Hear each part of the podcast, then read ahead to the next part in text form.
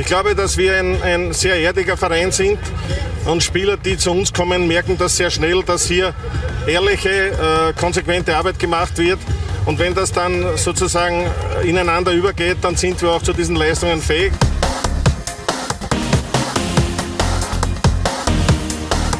Der SVM wird in Insolvenz gehen und stellt den Spielbetrieb ein.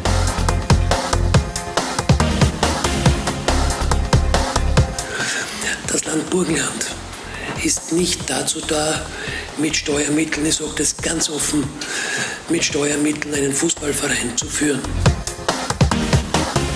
Nach einem Bankenskandal verschwand der SV Mattersburg im Sommer 2020 nicht nur aus der österreichischen Bundesliga, sondern auch von der Fußballlandkarte.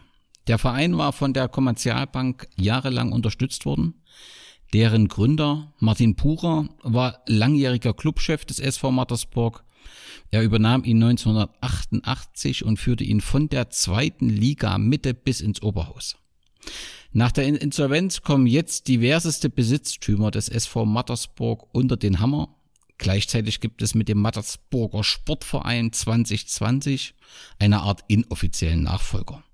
Ob dies ein Hoffnungsschimmer für die verbliebenen Fans ist oder ob Dankbarkeit, Wut gegenüber Martin Purer überwiegen. Das will ich heute mit Clemens besprechen, der mir aus Mattersburg zugeschalten ist. Servus Clemens, es ist für dich ja eine besonders harte Zeit. Die Corona-Pandemie verhindert, dass wir Fußball sehen und du hast auch nicht mal mehr einen Verein. Wie geht's dir denn? Servus, äh, schöne Grüße nach Deutschland. Äh, ja, äh, mir geht's eigentlich gut. Also es ist halt natürlich traurig, dass ich jetzt auch schon ewig nicht mehr am Platz war, ein Fußballspiel sehen konnte, live erleben. Also das setzt natürlich zu und natürlich mit dem Verein, äh, der halt jetzt nicht mehr da ist, ist auch schade, aber ich bin guter Dinge für die Zukunft und es gibt äh, trotzdem, dass jetzt immer wieder neue Sachen an den Tag kommen und so weiter, trotzdem Lichtblicke für die Zukunft und also ich bin zuversichtlich, dass da was äh, eben Neues auf die Beine kommt. Also, und auf das bin ich gespannt und auf das hoffe ich auch. Na, das klingt doch gleich zum Anfang ganz hervorragend. Wir müssen natürlich so ein bisschen den Spannungsbogen der Dramatik dann zwischendurch aufbauen für die Hörerin. Aber erstmal zu dir. Ich habe im Internet gefunden, dass dir vier Dinge am Herzen liegen. Ich hoffe, ich treffe zu. Das ist erstens der Mattersburger Fußball oder der SV Mattersburg. Das ist die Buchhandlung Riegler in Bruck an der Leiter. Das ist Wein und das ist der Ballesterer. Ist das so zutreffend? Äh, ja, das trifft ziemlich gut. Obwohl äh, jetzt, wo du es ansprichst, äh, zwei Sachen schon weg sind mit der Buchhandlung Riegler und dem SV Mattersburg. Aber der Wein bleibt mir zum Glück noch und durch äh, die Rettungsaktion auch äh, der Ballesterer hoffentlich noch länger. Und da bist du ja ganz aktiv, äh, arbeitest du ganz aktiv daran, dass der Ballesterer äh, ähm, bleibt. Da kommen wir, sprechen wir gleich drüber. Zunächst zum SV Mattersburg. Wie bist du zum SV Mattersburg gekommen? Der erste Kontakt, das ist eigentlich sogar durch einer ähm, gewisses Sinn durch den Herrn Bucher. Also, weil der Herr Bucher hat immer wieder Nachwuchsvereine eingeladen, also Schulklassen und so weiter ins Stadion, dass sie ein Fußballspiel sehen. Also die haben äh, eben, hat in der Mittagsgessen zahlt im Florianehof, der auch der Kommerzialbank gehört hat und so weiter. Und ich habe äh, damals äh, beim Verein gespielt, mit so fünf, sechs Jahren war das, ähm, in der Gegend beim ASV Petronell Kanuntum. Und der ASV Petronell Kanuntum äh, war eine Art befreundeter Verein vom SV Mattersburg. Das heißt, die sind äh, immer wieder Testspiele oder so gemacht worden. Und ähm, da war der SV Mattersburg einmal äh, beim Testspiel halt in Petronell. Und ich durfte als Balljunge mit den Bundesliga-Profis einlaufen. Das war sozusagen der erste Kontakt. Und ähm, der SV Mattersburg, beziehungsweise der Bucher natürlich, hat ähm, äh, daraufhin äh, unseren Verein bzw. die Jugend zu einem Testspiel äh, gegen die Akademie Burgenland eingeladen, weil die Akademie, Fußballakademie Burgenland war ein enger Kooperationspartner des SV Mattersburgs. Hälfte Anteile war ja das Land Burgenland, die andere Hälfte eben der SV Mattersburg. Und ähm, so hat dann, ähm, haben wir dann eben gegen die Akademie Burgenland gespielt. Das Spiel übrigens gewonnen. Und ähm, dann äh, hat uns halt der Bucher äh, zum äh, Essen erstmal eingeladen in den Floriani-Hof und dann halt eben zum Bundesliga-Match gegen Ried war das, glaube ich. Und das war, glaube ich, mein erstes Bundesliga-Match. Und seitdem habe ich eigentlich den SV Mattersburg äh, verfolgt und äh, eigentlich aber nur so sporadisch hin, bin ich hingegangen, weil ich doch ein bisschen weiter weg wohne. Ähm, und seit äh, dem Wiederaufstieg, also und circa seit der Saison 2016, bin ich dann aktiv ins Stadion gegangen und auch auswärts gefahren hin und wieder und eben da das war sozusagen die Blüte meiner Fanzeit. Weil du es gerade angesprochen hast, ich denke, wir kommen dann auch nochmal drauf, das Thema Akademie, kannst du das ganz kurz erklären? Also ähm, Akademie ist ja im österreichischen Fußball ein ganz zentrales äh, Thema hinsichtlich Nachwuchsförderung. Da gibt's auch Lizenzen, wo sich die Vereine bewerben. Wie, wie ist das, wie funktioniert das Akademiesystem? Naja, ähm, wenn dein Verein groß genug ist, also beziehungsweise an, gewisse Anforderungen erfüllt, ich weiß jetzt nicht genau welche, kann er eben um eine Akademielizenz ansuchen und eben eine Akademie errichten, die dann teilweise vom ÖFB beziehungsweise vom Land, Bundesland äh, gefördert wird. Und ähm, diese Akademien fördern halt den Nachwuchsfußball. Also aus dem ganzen Burgenland beziehungsweise umliegenden äh, Niederösterreich sind Nachwuchskicker nach Mattersburg gekommen und eben durch die Akademie, durch die Jugend äh, zu Bundesliga-Fußballern geworden. Also wir haben eigentlich sehr bekannte, große Akademieabgänger. Und ähm, das war natürlich, äh, ist natürlich wichtig für den Nachwuchsfußball, für den heimischen Fußball zu fördern. Und dadurch, dass ähm, das Land einen großen Anteil trägt, ist das auch ähm, für den Verein eigentlich ähm, gut weil der Verein hat dadurch Nachwuchsspieler, auf die er immer zugreifen kann. Und die Schüler, also die jungen Kicker, kriegen in der Akademie zusätzlich eine Berufsausbildung. Also sowohl ein finanzieller Anreiz, weil das halt unterstützt wird, mhm. als eben auch ein personeller Anreiz, weil du halt dann vor Ort die Spielerinnen und Spieler hast für deine zukünftigen Kampfmannschaften. Ja, ja aber zurück erstmal zu dir. Was hat es denn mit dieser Buchhandlung auf sich? In der du so gerne äh, bist oder gewesen bist? Ja, also das ist ähm, der, das war Buchhandlung im äh, Bruck an der Leiter in der Kirchengasse damals, also Fußgängerzone, Kirchengasse, ziemlich coole Buchhandlung eigentlich. Und vor allem, man hat eigentlich alles bekommen. Wenn es nicht da, äh, wenn der eben Herr Riegler, also der Leiter, der Chef der Buchhandlung, das Buch nicht da hatte, hat er es dir bestellt, nächste Woche war es da. Und er kommt aus dem Nachbardorf, also haben wir eigentlich auch, kenne ich ihn auch ein bisschen oder meine Eltern kennen ihn ein bisschen. Und äh, ich war da als Kind einfach sehr gern. Also, weil ich einfach gern durch die ganzen Bücher durchgeblättert habe und ähm, da immer was Neues entdeckt habe. Und unter anderem damals den äh, Ballestra dort. Das war, wenn alle Angaben, die man so findet, stimmt, 2014, dass du ihn das erste Mal gekauft hast. Seit 2016 bist du Abonnement. Und was ist es, was dich begeistert am Ballesterer? Ballesterer begeistert mich, weil äh, ich sage es immer so gern, weil er meinen Fußballhorizont erweitert. Das ist nämlich das äh, Motto, der Untertitel des des, äh, der Zeitschrift. Na, äh, der Ballesterer ist einfach, wie soll ich sagen, ein bisschen ein anderes Fußballmagazin. Er, es stehen zum Beispiel eigentlich fast keine Ergebnisse drin, sondern diese Hintergrundgeschichten, diese äh, vertieften Stories, die einfach begeistern und mitreißen. Also du erfährst dort Sachen äh, oder Fußballgeschichten von der anderen Seite des Welt, der Welt und vor allem über Fans und äh, ähm, Fans, Vereine und was weiß ich. Also es ist in diesem Heft gibt es eine dermaßen schöne Vielfalt und das, die einfach wunderbar ist. Und ähm, mir taugt der Balestra vor allem, weil er ist kritisch, auch ein bisschen mit sich selbst. Also, also er ist jetzt kein, es ist kein Sensationsjournalismus. Also das taugt mir. Er schreibt zum Beispiel ähm, jetzt, ähm, hin und wieder Fußball in Konfliktgebieten oder ähm, Geschichten über Spieler, Vereine, über meine, ich glaube, eine meiner ersten Ausgaben war ähm, über Frauen in der Fankurve. Und diese Hintergrundgeschichten sind einfach fantastisch. Gibt es eine Lieblingsausgabe, die du hast, die jeder Fußballfan gelesen haben muss? Meine Lieblingsausgabe ist ähm, 138, glaube ich. es geht um Matthias Sindelar. Und äh, Matthias Sindelar, den habe ich ähm, durch ein Buch beziehungsweise irgendwo gehört einmal ein bisschen als jüngerer Fußballfan. Und dann habe ich ein Buch über ihn gelesen, beziehungsweise ein Buch über seine Geschichte von einem burgenländischen Journalisten, den Wolfgang Weißgram, äh, Mattersburger, glaube ich, beziehungsweise kommt aus der Gegend um Mattersburg. ähm, und er war wahrscheinlich der größte Fußballer, den Österreich je gehabt hat, wenn nicht sogar der größte, den Europa gehabt hat. Also so jetzt ein bisschen Natürlich, jede Meinung unterschiedlich und so weiter.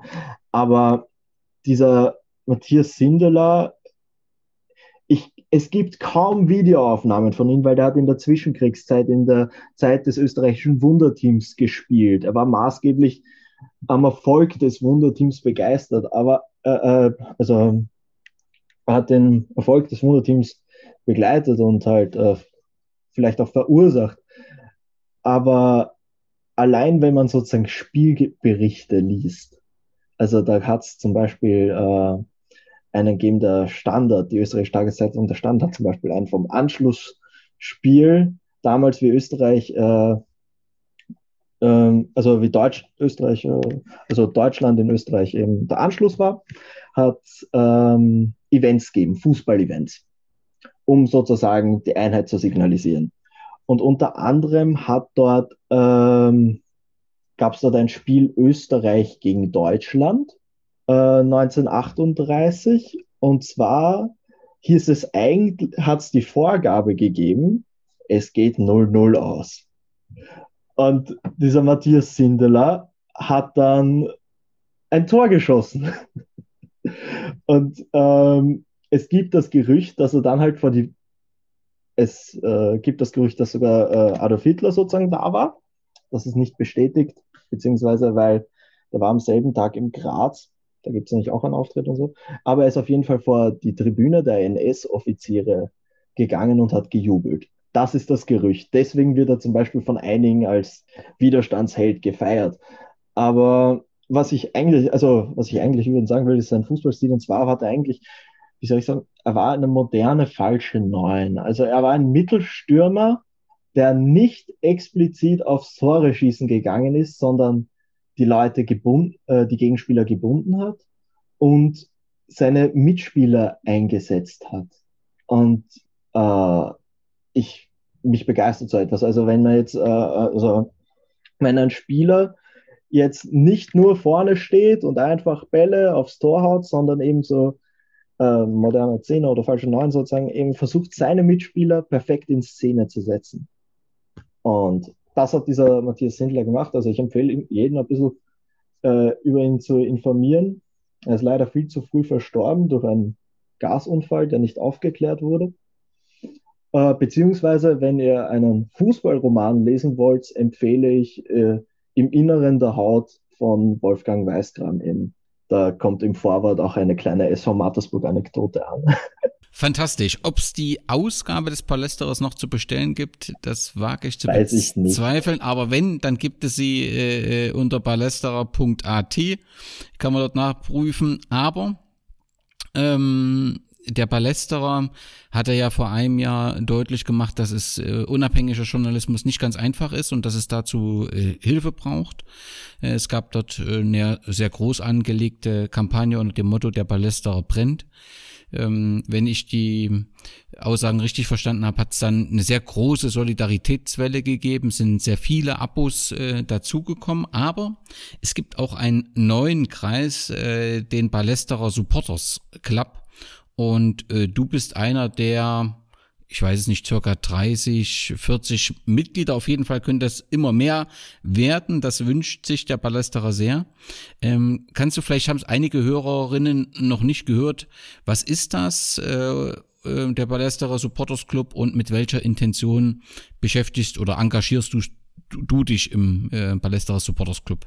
Also meine Intention ist auf jeden Fall, um den Ballesterer zu unterstützen, um unabhängigen kritischen äh, Fußballjournalismus zu unterstützen. Und äh, die ähm, äh, Intention ist natürlich, um den Ballesterer sozusagen ein bisschen aus der Schulden, aus den Schulden und so weiter rauszuheben, weil ähm, es der Ballesterer eigentlich das letzte Fußballmagazin Österreichs ist. Also vor allem das letzte, also das letzte unabhängige. Es gibt zwar die, das Bundesliga-Magazin und so weiter, aber es gibt kein unabhängiges. Ich glaube, selbst die äh, Sportwoche hat, äh, wurde eingestellt und so weiter. Also Sportmagazine ist in Österreich Mangelware. Unabhängige sowieso. Und der Ballesterer Supporters Club ist eben eine Initiative des Ballesterers.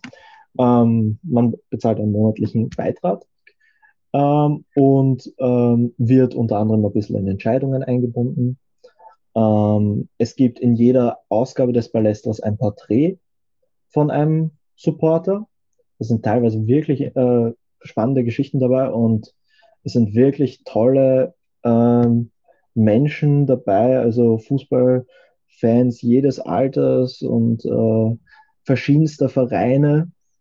Ähm, sind sehr spannend zum Lesen. Und unter anderem gibt es auch Events, wenn keine Pandemie wäre. Also es gab äh, letztes Jahr, äh, äh, es gab im Sommer zum Beispiel eben eine Führung in der Hohen Wart äh, beim Stadion Hohe Warte mit dem Alexander Juraske, der ist Historiker und äh, beim First Vienna tätig. Und Hohe Warte ja ehemals größtes Stadion Europas, Naturstadion heuer nicht mehr so, jetzt nicht mehr ganz so groß, aber immer noch Heimat der, des ältesten Fußballvereins Österreichs. Und ähm, ja, also wenn die Pandemie wieder vorbei ist, gibt es immer wieder Events und ähm, es wird auch, also Palästra Supporter werden sehr in die Ausgabe eingebunden. Also jetzt zum Beispiel wurden wir letztens gefragt, ob wir nicht äh, einen kurzen Beitrag schreiben möchten über ein Spiel, Fußballspiel, das uns bewegt hat oder verändert hat, begeistert hat und dass das dann im Ballestra veröffentlicht wird. Also es hat schon, ich finde, seine Vorteile, vor allem wenn dann wieder die Events losgehen, da freue ich mich drauf. Aber es hat natürlich auch ähm, den Sinn, ja, dem Ballestra einfach ein bisschen zu helfen. Genau, und, und diesen Gedanken von Clemens will ich auch gern nochmal unterstützen. Also meine Lieblingsausgabe ist eine relativ junge, die 50, äh, wo, wo die Chefredakteurin 50 plus 1 nochmal aufmacht, äh, ja. äh, wo ein fantastischer Artikel zu dem Thema auch äh, darin ist. Das auch nochmal so das Signal. Es mag durchaus der ein oder andere Hörer beziehungsweise Hörerin vielleicht nicht so nah das Herz oder nicht das Herz dem österreichischen Fußball verloren haben, aber die Artikel in diesem Heft äh, gehen deutlich darüber hinaus und ähm, äh, sind immer sehr, sehr, sehr gut recherchiert und, und weiten so ein bisschen den, den Blick, genauso wie das Clemens gerade gesagt hat. Alle Informationen gibt's über ballesterer.at beziehungsweise in den sozialen Medien äh, hat äh, der Ballesterer immer eine Plattform und dort könnt ihr eure Fragen stellen und euch einen Einblick äh, in die Arbeit verschaffen, die dort geleistet wird. Zu dir noch, äh, um dich vorzustellen. Äh, du bist gelernter Gastronomiefachmann und hast 2019 für Aufmerksamkeit gesorgt. Du hast einen Spitzenplatz bei den Staatsmeisterschaften der Jungsommeliers erreicht. Das klingt sehr vielversprechend, aber trotzdem hast du dich entschieden, äh, dich neu zu orientieren. Warum? Ähm, das ist eine gute Frage. Also eigentlich äh, natürlich die Pandemie hat ein bisschen mitgespielt, weil ich war, ähm, also das war im Jänner 2019 der Bewerb. Äh, Juni 2019 habe ich meine Lehre, also meine Ausbildung abgeschlossen und im Oktober bin ich in den Zivildienst gekommen. Also das ist sowas wie Wehrersatzdienst. Und äh, den habe ich bei der Rettung gemacht. ich fahre auch jetzt immer noch freiwillig beim, äh, bei der Rettung als Rettungssanitäter. Und ähm, na, nach dem Zivildienst, wie soll ich sagen, ich habe äh, nicht, glaube ich, die nötige Motivation verspürt, mir in der Pandemie sozusagen jetzt ähm, einen Gastronomiejob zu besorgen. Ich hätte Möglichkeiten gehabt, ja, aber ich wollte was Neues ausprobieren. Und da habe ich mir gedacht, nutze ich sozusagen die Pandemie und äh, probiere ein anderes Feld aus, das mich sehr begeistert. Also, und jetzt bin ich gerade in der Ausbildung zum Krankenpfleger. Und es ist, es macht mir viel Spaß. Es ist ein schöner Beruf. Ähm, natürlich, was jetzt äh, die Dienstzeiten beziehungsweise eigentlich den Schwierigkeitsgrad der Arbeit angeht, habe ich mir keinen Gefallen getan. Aber den habe ich mir mit der Ausbildung in der Gastronomie auch nicht getan. Aber ja, also ich glaube, ich kann öfters zum Fußballspiel gehen, als wie wenn ich äh, in der Gastronomie arbeite.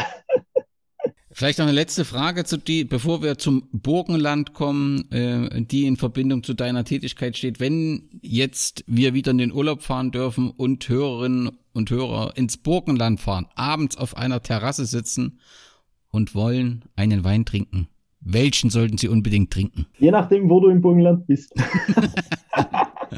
kann ich einiges empfehlen. Ähm, beginnen wir, fangen wir von unten nach oben an, äh, im Südburgenland. Ähm, das ist äh, Eisengebirge, also Eisenberg. Dort gibt es nämlich eine Spezialität, die ist äh, einzigartig. Und zwar gibt es dort einen Uhudler.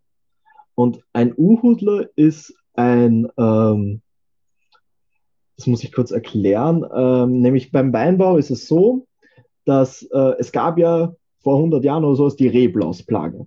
Die Reblaus hat alle Wein, einen Großteil der Weinstände in Europa zerstört. Und die Reblaus hat in Europa, glaube ich, war es die Wurzeln zerstört und in Amerika nur die Blätter. Also wird seitdem ähm, wird beim Weinbau eine amerikanische Unterrebe verwendet und eine europäische Oberrebe. Das heißt, ähm, es sind keine Ur Urweinreben, also keine sozusagen natürlichen Weinreben, in dem Sinn, die im Wein normalen Weinbau verwendet werden. Und der Gebrauch von äh, Uhudlerreben, also jetzt äh, eigentlich, wie es früher normal war, also reinsortiger Reben, äh, war in Österreich verboten, um eben äh, die Rückkehr der Reblaus zu verhindern. Und jetzt hat es dann aber seit, was weiß ich, 20, 30 Jahren oder sowas, gab es dann eine Ausnahme, und zwar für den Uhudler. Und zwar ist der Uhudler eine Art Roséwein, der eben auf, wo der, die ähm, Wurzel und der Rebansatz oben ein und dieselbe Pflanze ist, also nicht veredelt wurde. Und wenn Sie noch nie Urhudler getrunken haben, schauen Sie, dass Sie einen bekommen. Es ist ein Wahnsinn. Also es ist, ähm, der Wein schmeckt, wie soll ich sagen, ich weiß, ich weiß, wenn ich jetzt einen Wein beschreibe, Sie müssen dann ein bisschen dran denken, aber schmeckt ein bisschen nach Erdbeeren, so Himbeeren und es ist, obwohl er trocken ist, trotzdem eine wahnsinnig geile Frucht und das ist wirklich cool. Also äh, Urla empfehle ich im Südburgenland, Südburgenland ziemlich schön. Äh, man darf im Burgenland, äh, obwohl es Österreich ist, keine Berge erwarten, weil das Burgenland ist doch das flachste Bundesland. Und ähm, im Mittelburgenland, im Mittelburgenland gibt es auch einige Weinreben. Da, vor allem so bei Deutschkreuz rechnen jetzt Horizon, aber vor allem eher mehr Rotwein, also da wäre es dann Blaufränkisch. Blaufränkisch ist in Deutschland Lemberger, glaube ich. Also da natürlich verschiedene Bezeichnungen. Äh, und im Nordburgenland haben wir eben den Neusiedlersee. Neusiedlersee ist super zum Baden, also auch für einen Sommerurlaub äh, ideal geeignet. Es wird von in Österreich klischeehaft als das Meer der Wiener bezeichnet. Ähm, zum Tauchen ist er nicht, weil es ist ein Steppensee und somit nur zwei Meter tief, aber trotzdem für Segler, für Windsurfer top. Und auch einen Haufen Wein. auch, ähm, und das Nordburgenland hat eine schöne Vielfalt. Also da gibt es vor allem am Hang des Leiterbergs äh, grandiose Burgunder, also Weißburgunder, Chardonnay. Und ähm, die sind einfach einzigartig.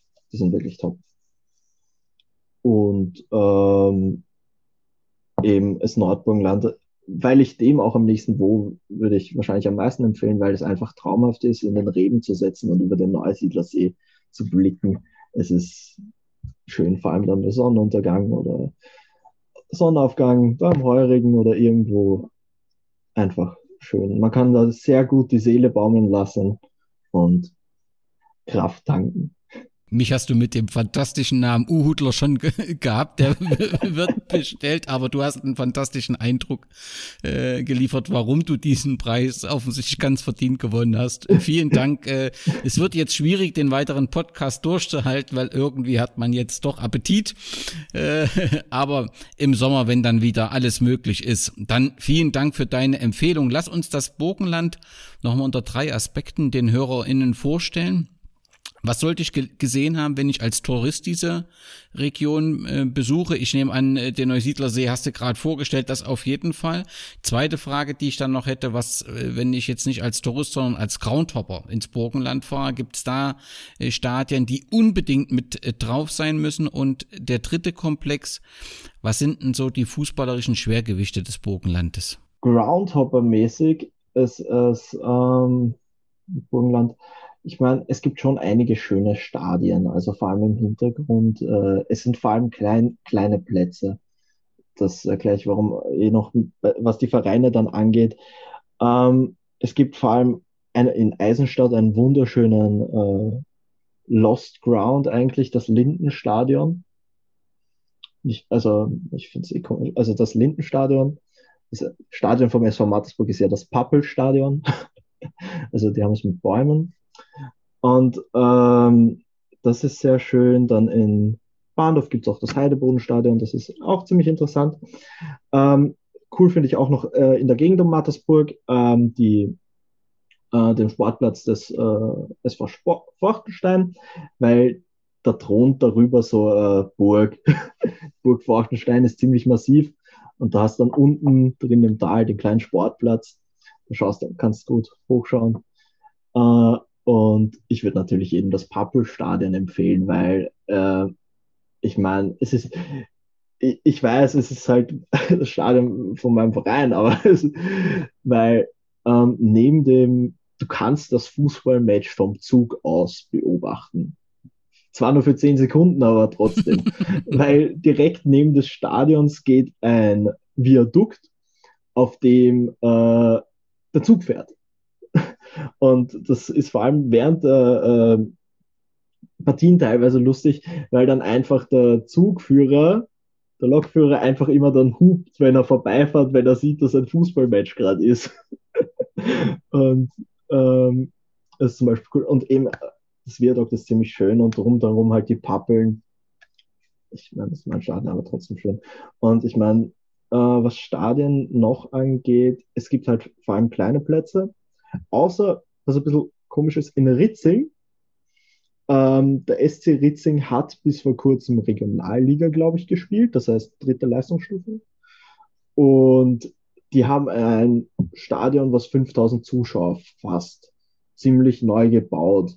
Aber das wird jetzt, also es hat, glaube ich, Zweitliga, beziehungsweise es könnte Zweitliga, beziehungsweise Bundesliga-Zulassung erhalten, aber der Verein dafür ist nicht da obwohl das Stadion ziemlich neu ist. Also das ist ein bisschen komisch. Letztens hat dort unser, hat uns, haben dort unsere Jugendnationalteams gespielt, beziehungsweise unser Damen-Nationalteam ähm, und auch was Katar oder die USA oder irgendwer, weil ja jetzt im April, glaube ich, einige internationale Teams in der Gegend waren, also um Wiener Neustadt äh, Wiener Neustadt ist eine niederösterreichische Stadt, ziemlich in der Nähe von Mattersburg sogar, äh, die dort auf Trainingslager waren und dort einige internationale Matches ausgetragen haben.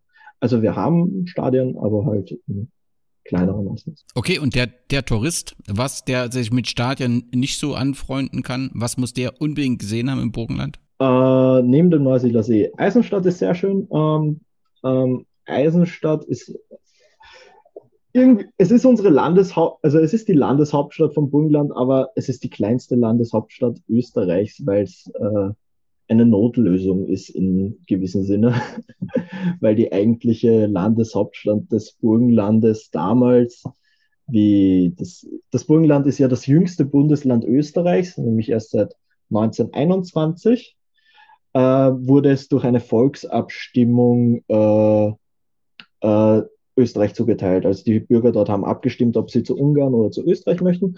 Und das Gebiet um Schopron, Ödenburg auf Deutsch, hat sich halt für Ungarn entschieden.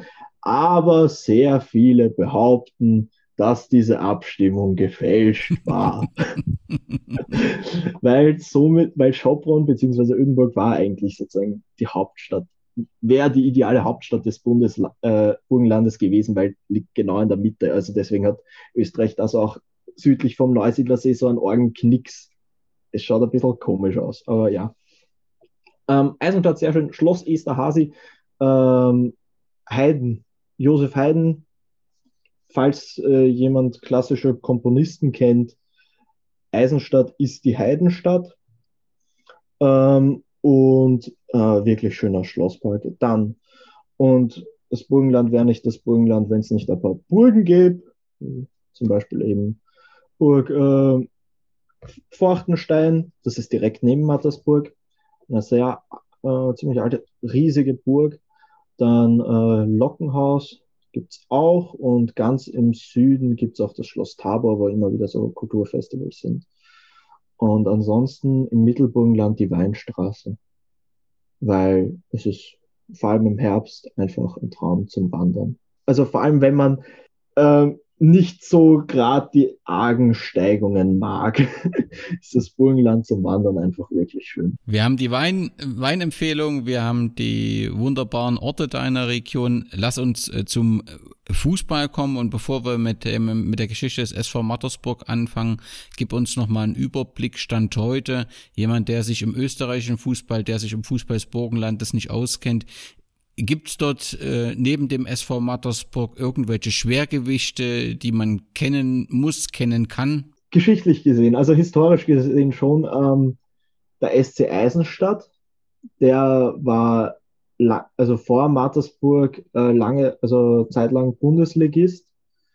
Und ich glaube, eine ganz kurze Zeit war auch der SC Neusiedl in der Bundesliga, da bin ich mir aber jetzt gerade nicht sicher. Aber die drei Vereine waren wahrscheinlich die größten. Ähm, und der SC Eisenstadt hat, glaube ich, ich, einige Jahre sogar in der Bundesliga gespielt. Also, aber was jetzt äh, die Zeit in der Bundesliga, in der höchsten Liga und sozusagen den erfolgreichsten Verein des Bu Bundeslandes, also vom Burgenland angeht, war der SV Mattersburg sicher, sicher der größte.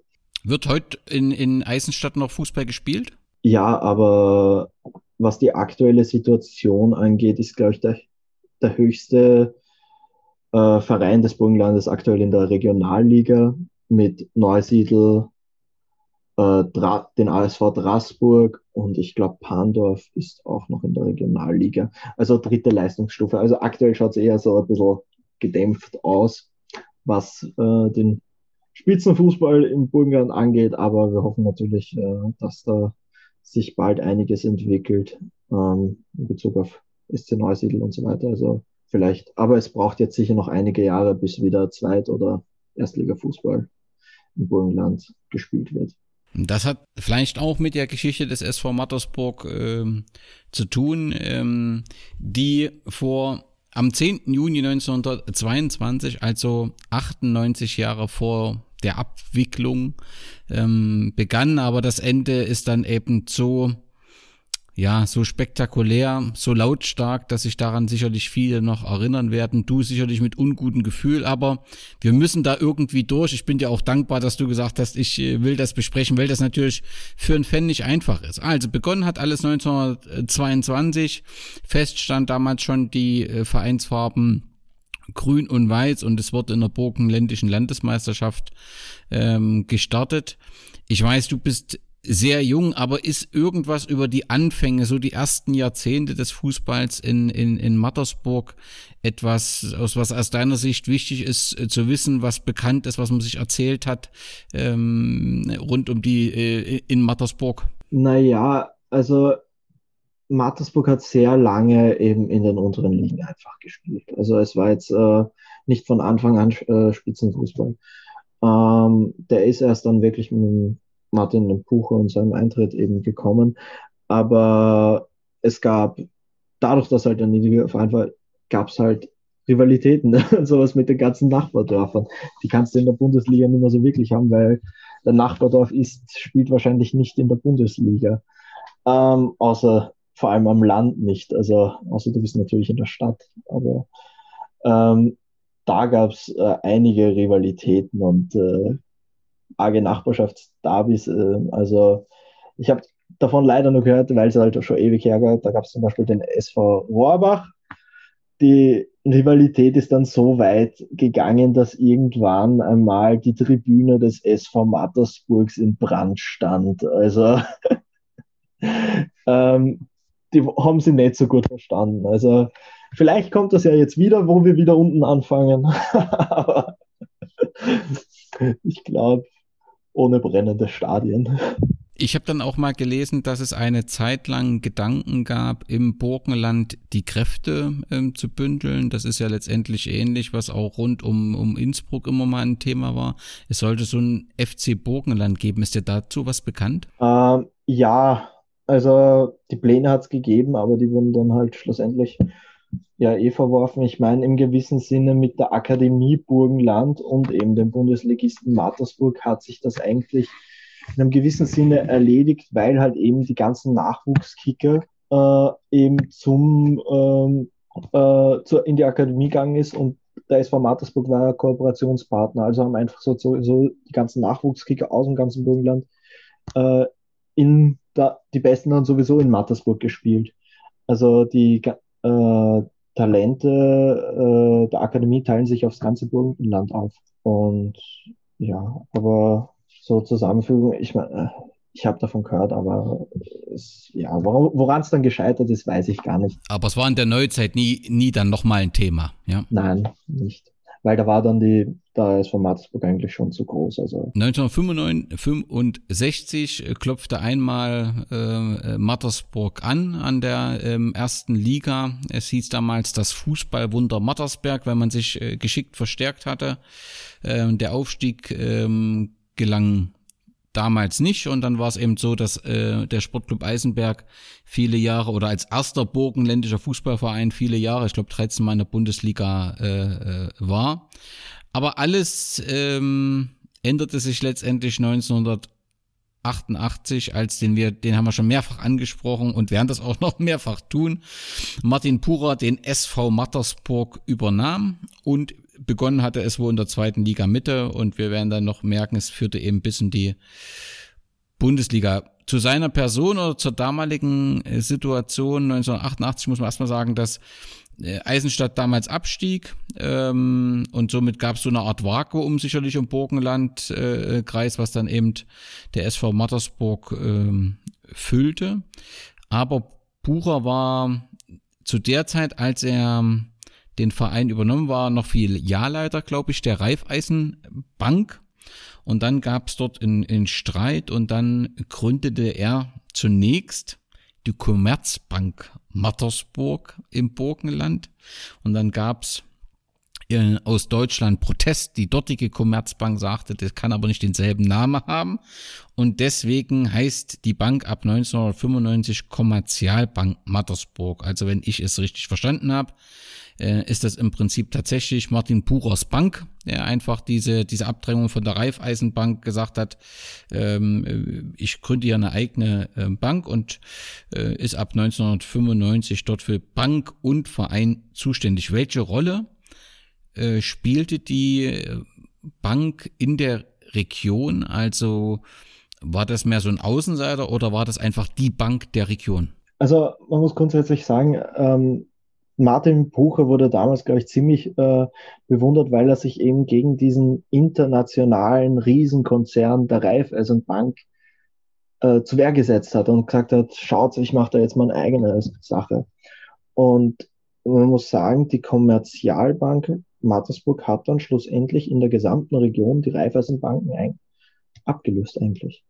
Also es gab in dieser Region, ich glaube 13 Filialen oder sowas waren es dann, äh, nur diese eine große Bank. Also es, ähm, ähm, und der Martin Bucher wurde dafür eigentlich eben bewundert, weil er sich zu Wehr gesetzt hat und ähm, ihm wurde vertraut. Also weil er eben wahnsinnig, also er war, er war, war nicht deppert, also er war schon ein Gescheiter, also er hat gewusst, äh, wie er das Ganze durchzieht und ähm, dass es ihm gelungen ist, bewundert, haben viel bewundert und deshalb haben sie ihm auch vertraut. Er gründete seine eigene Bank, äh, wie du es beschreibst, war damit erfolgreich und genauso erfolgreich in sportlicher Hinsicht äh, war er mit seinem SV äh, Mattersburg. Der begann ähm, dann im Jahr 2000 oder stieg im Jahr 2000 in die zweite Liga. Damals hieß es, glaube ich, erste Division auf. Und ähm, ähm, damit begann halt dieser Höhenflug und auch ein, ähm, ja, also eine, eine Anziehungskraft äh, äh, für die Zuschauer, so dass äh, letztendlich im Jahr 2003 dann wohl vor knapp 10.000 Zusehern auch der Aufstieg in die Bundesliga gefeiert werden konnte. Und das ist ja gerade vor dem Hintergrund der Geschichte, wo man im Prinzip nie, also nur an die Nationalliga einmal angeklopft hat, ja schon sensationell aus dieser zweiten Liga Mitte bis in die erste Bundesliga. War da zu diesem Zeitpunkt das ganze Burgenland äh, eine Euphorie, eine Fußball-Euphorie wahrzunehmen, denn die Zuschauerzahlen, auch wenn sie mit dem Blick heute natürlich skeptisch betrachtet werden müssen, aber trotzdem, äh, also wenn dort 10.000 Zuschauer ausgewiesen werden, können es nicht nur 1.000 gewesen sein. Also muss ja trotzdem schon Mattersburg tatsächlich zu diesem Zeitpunkt die Leute im Burgenland begeistert haben. Ja, und also um ehrlich zu sagen, ich glaube auch, dass es diese über 10.000 waren, weil äh, es war eigentlich sozusagen ein bisschen ein Fußballwunder, dass eben dieser kleine ähm, äh, ja, Mini-Stadtclub, also Mattersburg hat 10.000 Einwohner oder sowas, äh, eben in die Bundesliga beziehungsweise in die erste Liga aufgestiegen ist. Und äh, da sind die Leute teilweise aus Wien runtergekommen, eben um den Fußball, also aus der gesamten Region. Mattersburg hätte nicht die Einwohner, um das zu füllen. Also wenn man jetzt mal die ganzen, äh, die, die nicht also weiterzählt. Aber ja, das war ein riesen äh, halt Ansturm und vor allem, wir hatten zu der Zeit einfach äh, dann mit den äh, Verpflichtungen, die wir dann damals 2002 gemacht haben, riesige Namen. Also ein Didi Kübauer. Und der Didi Kübauer, der eigentlich ein bisschen schon am Ende seiner Karriere stand, der lockt da ein paar Fans im Stadion. also, ähm, ich glaube, es hat viel äh, eben mit, ähm, es gab die Euphorie im Burgenland, ganz klar, und viel damit zu tun, dass es eben endlich wieder was war, ein Fußball, den man anschauen konnte und ein der halt einen mit der Geschichte, dass eben der kleine Club Aufstieg begeistert hat.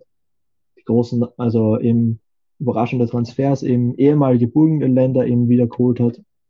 Also, und ich meine, bei Mattersburg hat dann auch ja schließlich ein Carsten Janker gespielt. Also, es war jetzt nicht so, dass wir immer nur unsere Akademiespieler aufgebaut haben, sondern ähm, vor allem in, den, also in, diesen, in dieser Hauptzeit haben wir auch ziemlich äh, interessante äh, Transfers ge getätigt.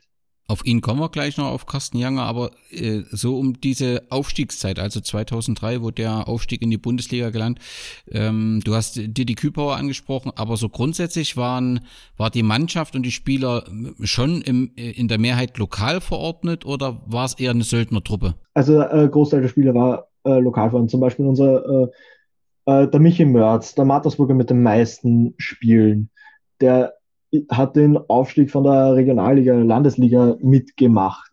Der war, also, oder der Thomas Wagner, der äh, mit 27, 26 oder 27 sein Bundesliga-Debüt gefeiert hat, weil er eben die ganze Zeit bei Mattersburg war und von Anfang an. Also es war jetzt nicht so, dass wir nur verpflichtet haben und dann mit diesen Verpflichtungen gespielt haben. Also da war, glaube ich, auch noch der ganz Skandal, auf den wir später ja sicher noch zu sprechen kommen, auch, glaube ich, noch nicht so groß.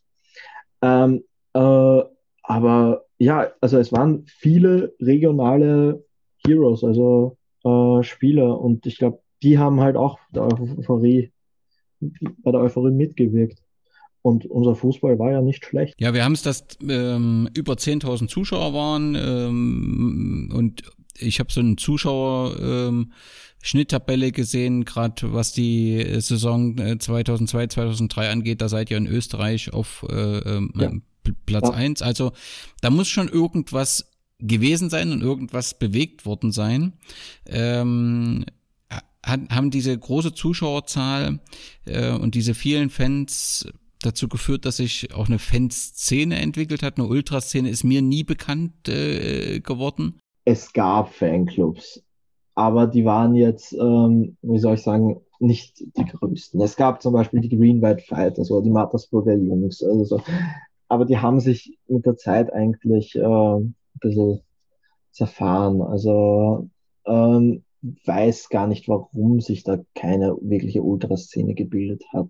Ich glaube, weil einfach vielleicht der Aufstieg auch zu schnell war. Also könnt, also könnte ich mir vorstellen, dass halt einfach die Leute ins Stadion gegangen sind und dann gemerkt haben, ja, Bundesliga und man merkt zum Beispiel, unser Zuschauerschnitt ist äh, eigentlich mit der Zeit dann sehr rapide zurückgegangen. Warum ist das so? Das ist ja schon sehr verwunderlich. Ja, ähm, ein Mattersburger oder eine Mattersburgerin hat mir mal gesagt, ja, der SV Mattersburg hat nur zu sehr keine Fans. Und mich hat es ein bisschen be natürlich beleidigt, aber es äh, in einem gewissen Sinne denke ich manchmal auch dran, dass sie äh, recht haben können, weil ähm, die Geschichte mit dem Verein damals, es waren Events sozusagen. Es war einfach ein großes Ereignis, zu dem du selbst hingegangen bist, wenn du keinen Fußball geschaut hast. Es war für viele Volksfest sozusagen, ähm, wo du einfach dann nach dem Match noch ewig im Café blieben bist und mit deinen Freunden das ein oder andere Getränk konsumiert hast. Es war ähm, viel um und dumm um das äh, Fußballspiel aufgebaut. Und ich glaube auch dadurch, dass das zurückgegangen ist, also dieser Event-Faktor, ähm, sind auch die Zuschauerzahlen zurückgegangen. Ich meine, es gab immer so eine Basis, also ich glaube, äh, 1000 bis 1500 haben wir sicher gehabt, die Regeln, also wirklich ganz aktiv äh, ähm, im Stadion waren, aber viele waren, glaube ich, sehr sporadisch und vor allem mit dem Sport, also auch, dass wir dann ab so 2010, 2011 eigentlich immer gegen den Abstieg gespielt haben, war es äh, auch für viele nicht mehr so interessant, glaube ich. Und das ist, finde ich, eigentlich schade, weil ähm, das von Mattersburg hat doch äh, wirklich leibernde, coole Seiten. Also es ist zwar schon, äh, vor allem jetzt im letzten Spiel, äh, Spiel das hat äh, ein guter Bekannter von mir, mit dem ich bei einigen, ich bei einigen Matches getroffen habe, gesagt, du musst schon ein bisschen Masochist sein, wenn du den Spielstil des SV Mattersburg aushalten willst.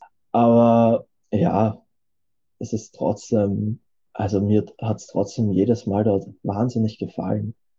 Ob es jetzt das Stadion war oder einfach dieses rohe Fußballspiel. Aber in Bezug auf die Fans kann man dem Verein keine Vorwürfe machen. Also ich habe mehrfach gelesen, dass auch die Fanclubs immer unterstützt wurden, auch was so Auswärtsfahrten angeht, dass der ja. Verein da alles, was möglich war, irgendwie versucht hat, möglich zu machen. Also ja, es gab äh, eben einen Fanbus für 5 Euro. Also es, die Fans wurden unterstützt, aber jetzt zum Beispiel Aus, Auswärtsfahrer war man, außer es ging gegen Rapid, vielleicht ähm, 100, maxim, also um die 100 jetzt, also in der letzten Zeitraum, wo ich wirklich aktiv auch, auswärts gefahren bin.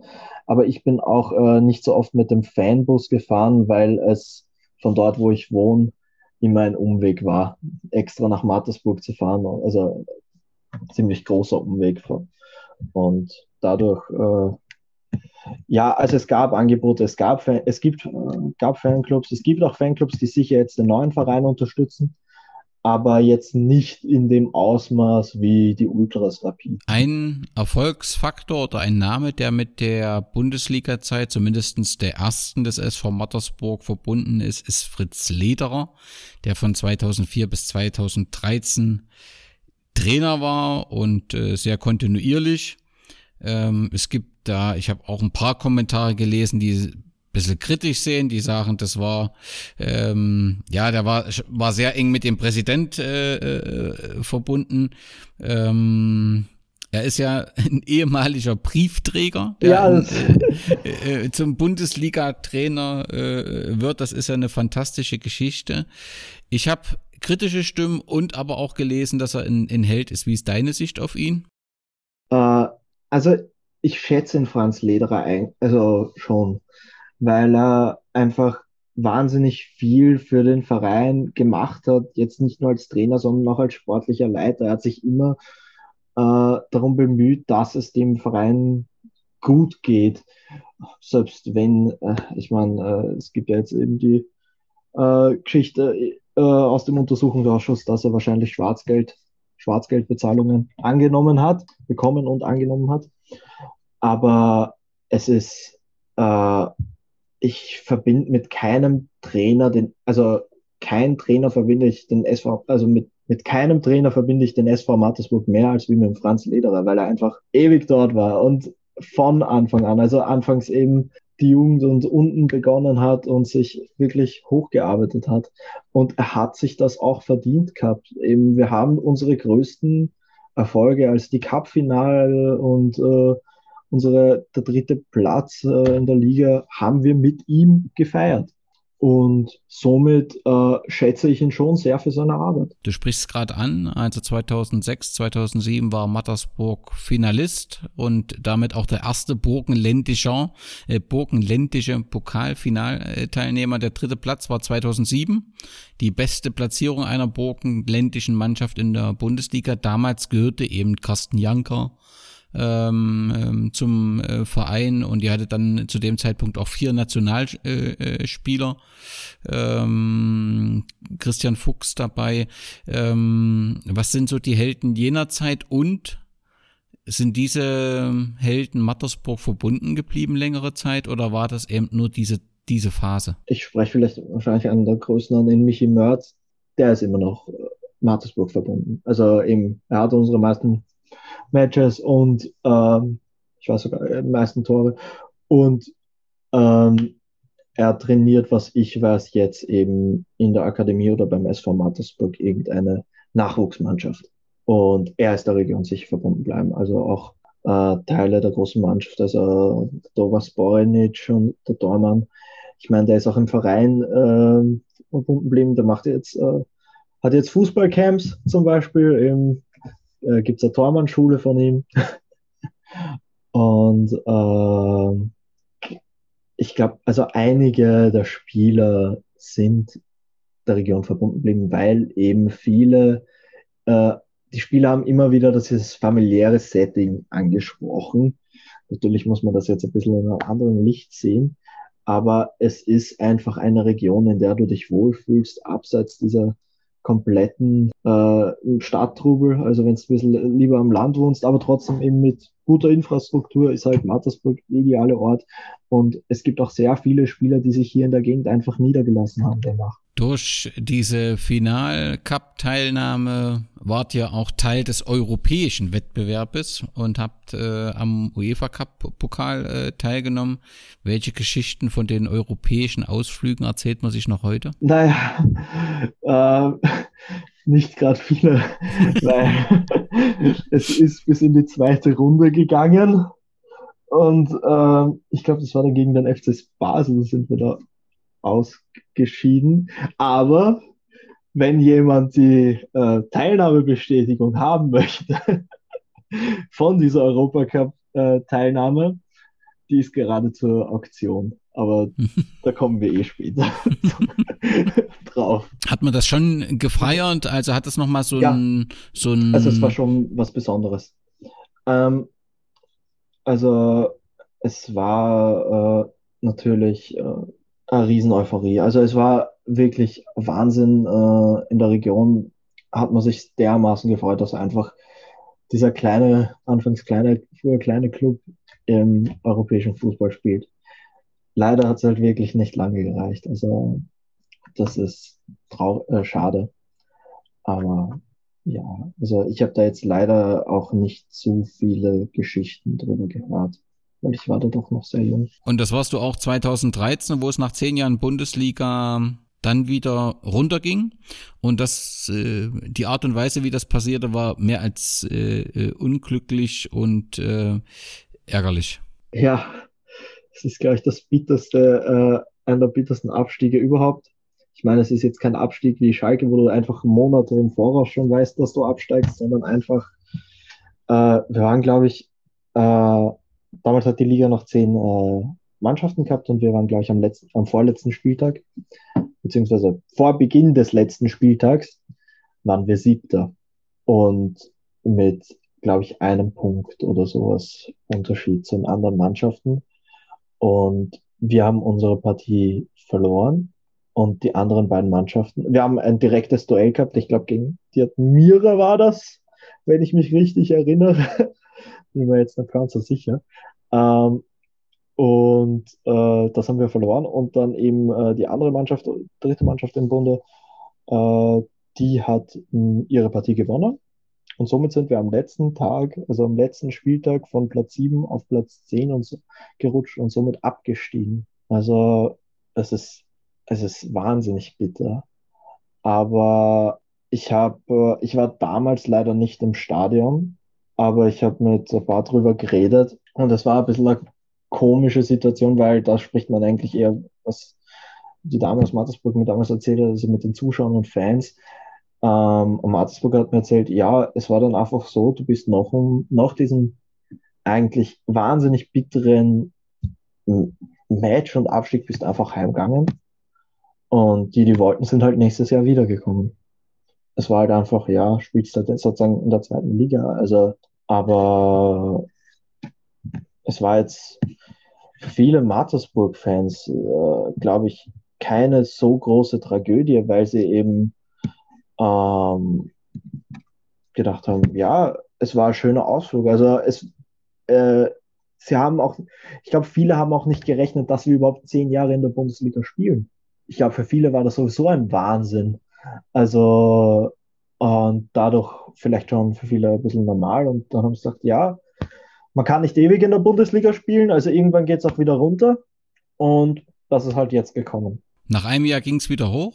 Also da folgte der direkte Wiederaufstieg, aber trotzdem, du hast ja schon angesprochen, muss ja sich irgendwas. Äh, es waren zwei Saisonen, glaube ich. Äh, zwei Saisons. Aber ja. irgendwas muss sich ja letztendlich ähm, geändert haben, weil eben ähm, die sportliche Situation war, dass dann nach dem Aufstieg der SV Mattersburg überwiegend gegen den Abstieg äh, spielte, das zwar immer schaffte bis 2020 und eben auch äh, die Zuschauerzahlen haben sich deutlich äh, verändert.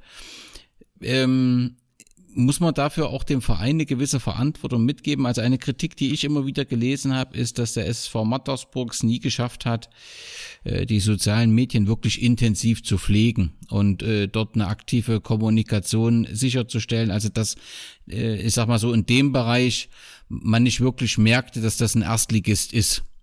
Ja, also sind in dieser Zeit auch Fehler gemacht worden? Also ich stimme dir da voll zu. Ähm, es gab einen Instagram-Account, der wurde hin und wieder, glaube ich, bespielt. Oder gab, obwohl, da bin ich mir auch nicht mehr so sicher. Also wir sind wahnsinnig spät in die sozialen Medien gestiegen und wir haben, glaube ich, erst einen Monat vor äh, dem Konkurs und der Insolvenz eine neue Homepage bekommen, die endlich ein modernes Design hatte. ähm, es gab auf der Homepage einen Live-Ticker, der war sogar ziemlich gut, also da war, es war halt so ein extra Tab, also wahnsinnig halt ausgeschaut und sowas. Und ich habe mich dermaßen gefreut, wie irgendein, ähm, wir hatten da auch wir haben einen Twitter-Auftritt gehabt, aber den eigentlich nie bespielt. Und dann hat irgendwer, ein, ein Haverer mal den SV Mattersburg inoffiziell gegründet auf Twitter und hat den halt wirklich aktiv bewirtschaftet und ich habe mich dermaßen gefreut, weil der hat wirklich tollen Content gemacht. Ich habe eben eh schon gefragt, warum übernimmt er das nicht? Aber äh, man muss dazu sagen, äh, wir kommen vielleicht eh noch später auf das System Puka zu sprechen. Äh, es war halt alles die Familie. Also das hat halt alles äh, ähm, seine Tochter gemacht, die Ines.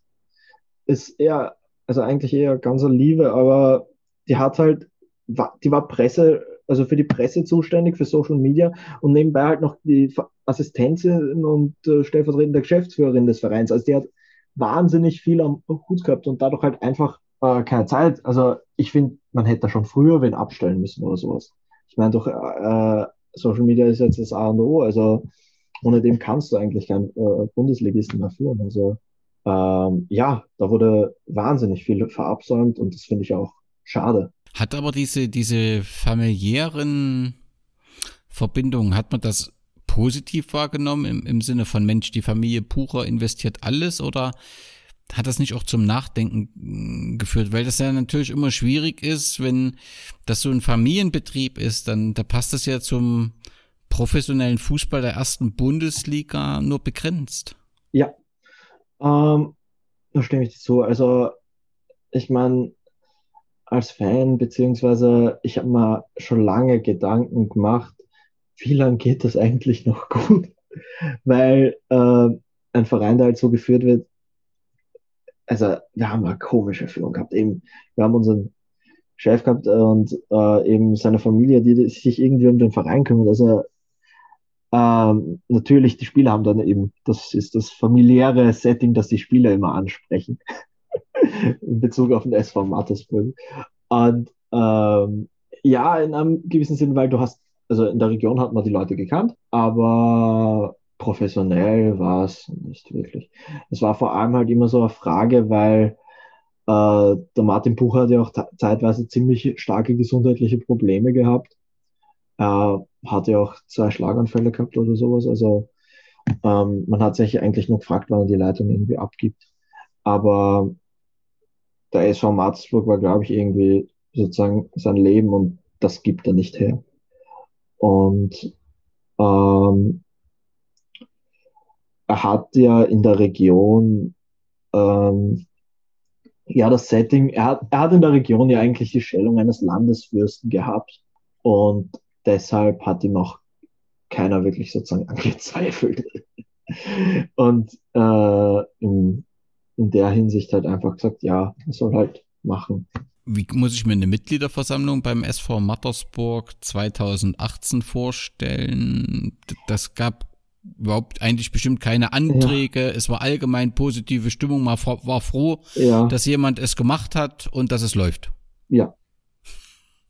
Das trifft ziemlich gut.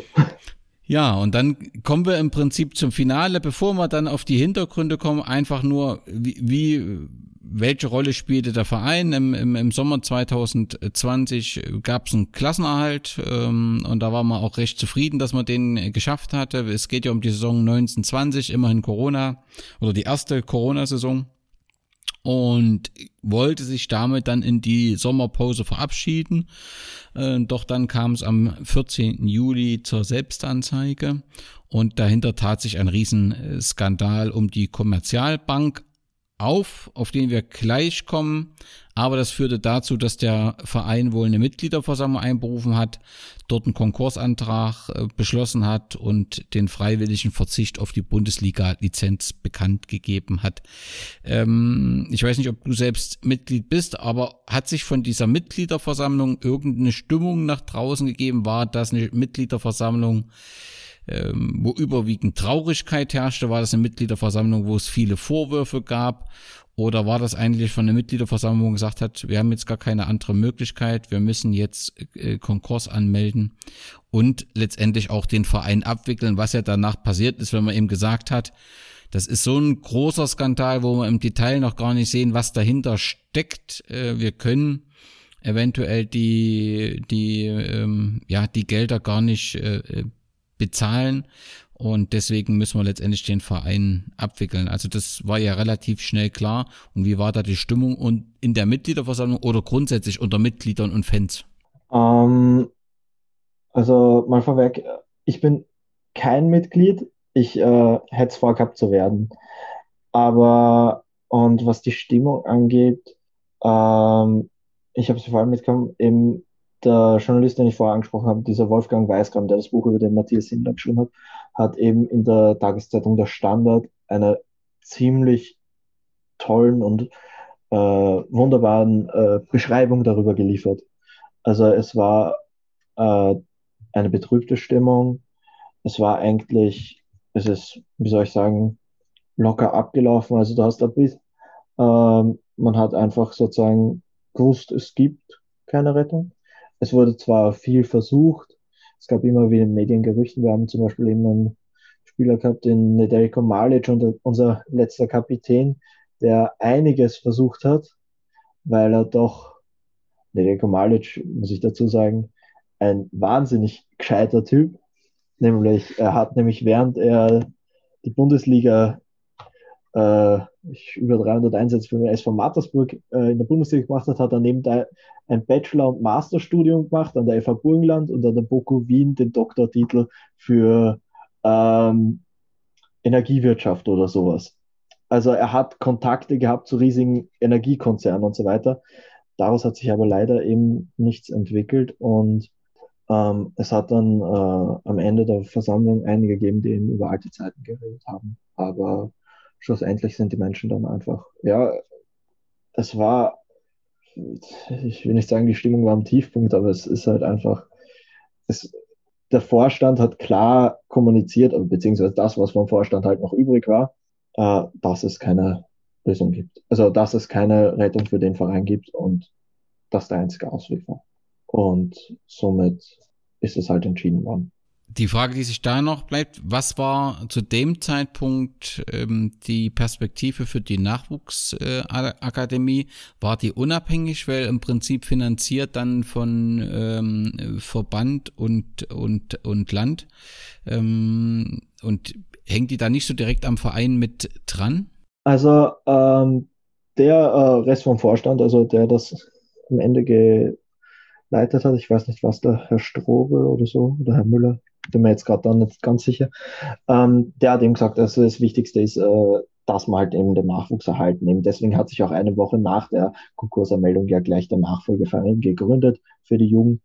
Und äh, ein großer Vorteil war halt, dass eben äh, die Akademie Burgenland zur Hälfte dem Land Burgenland gehört hat. Und somit äh, hat, fand ich es auch gut, dass das Land Burgenland gemeint hat, sie übernehmen die Akademie. Vielleicht wird die äh, Akademie dann aber auch schlussendlich nämlich in einer Leichtathletik-Akademie oder so weiter eben erweitert oder sowas.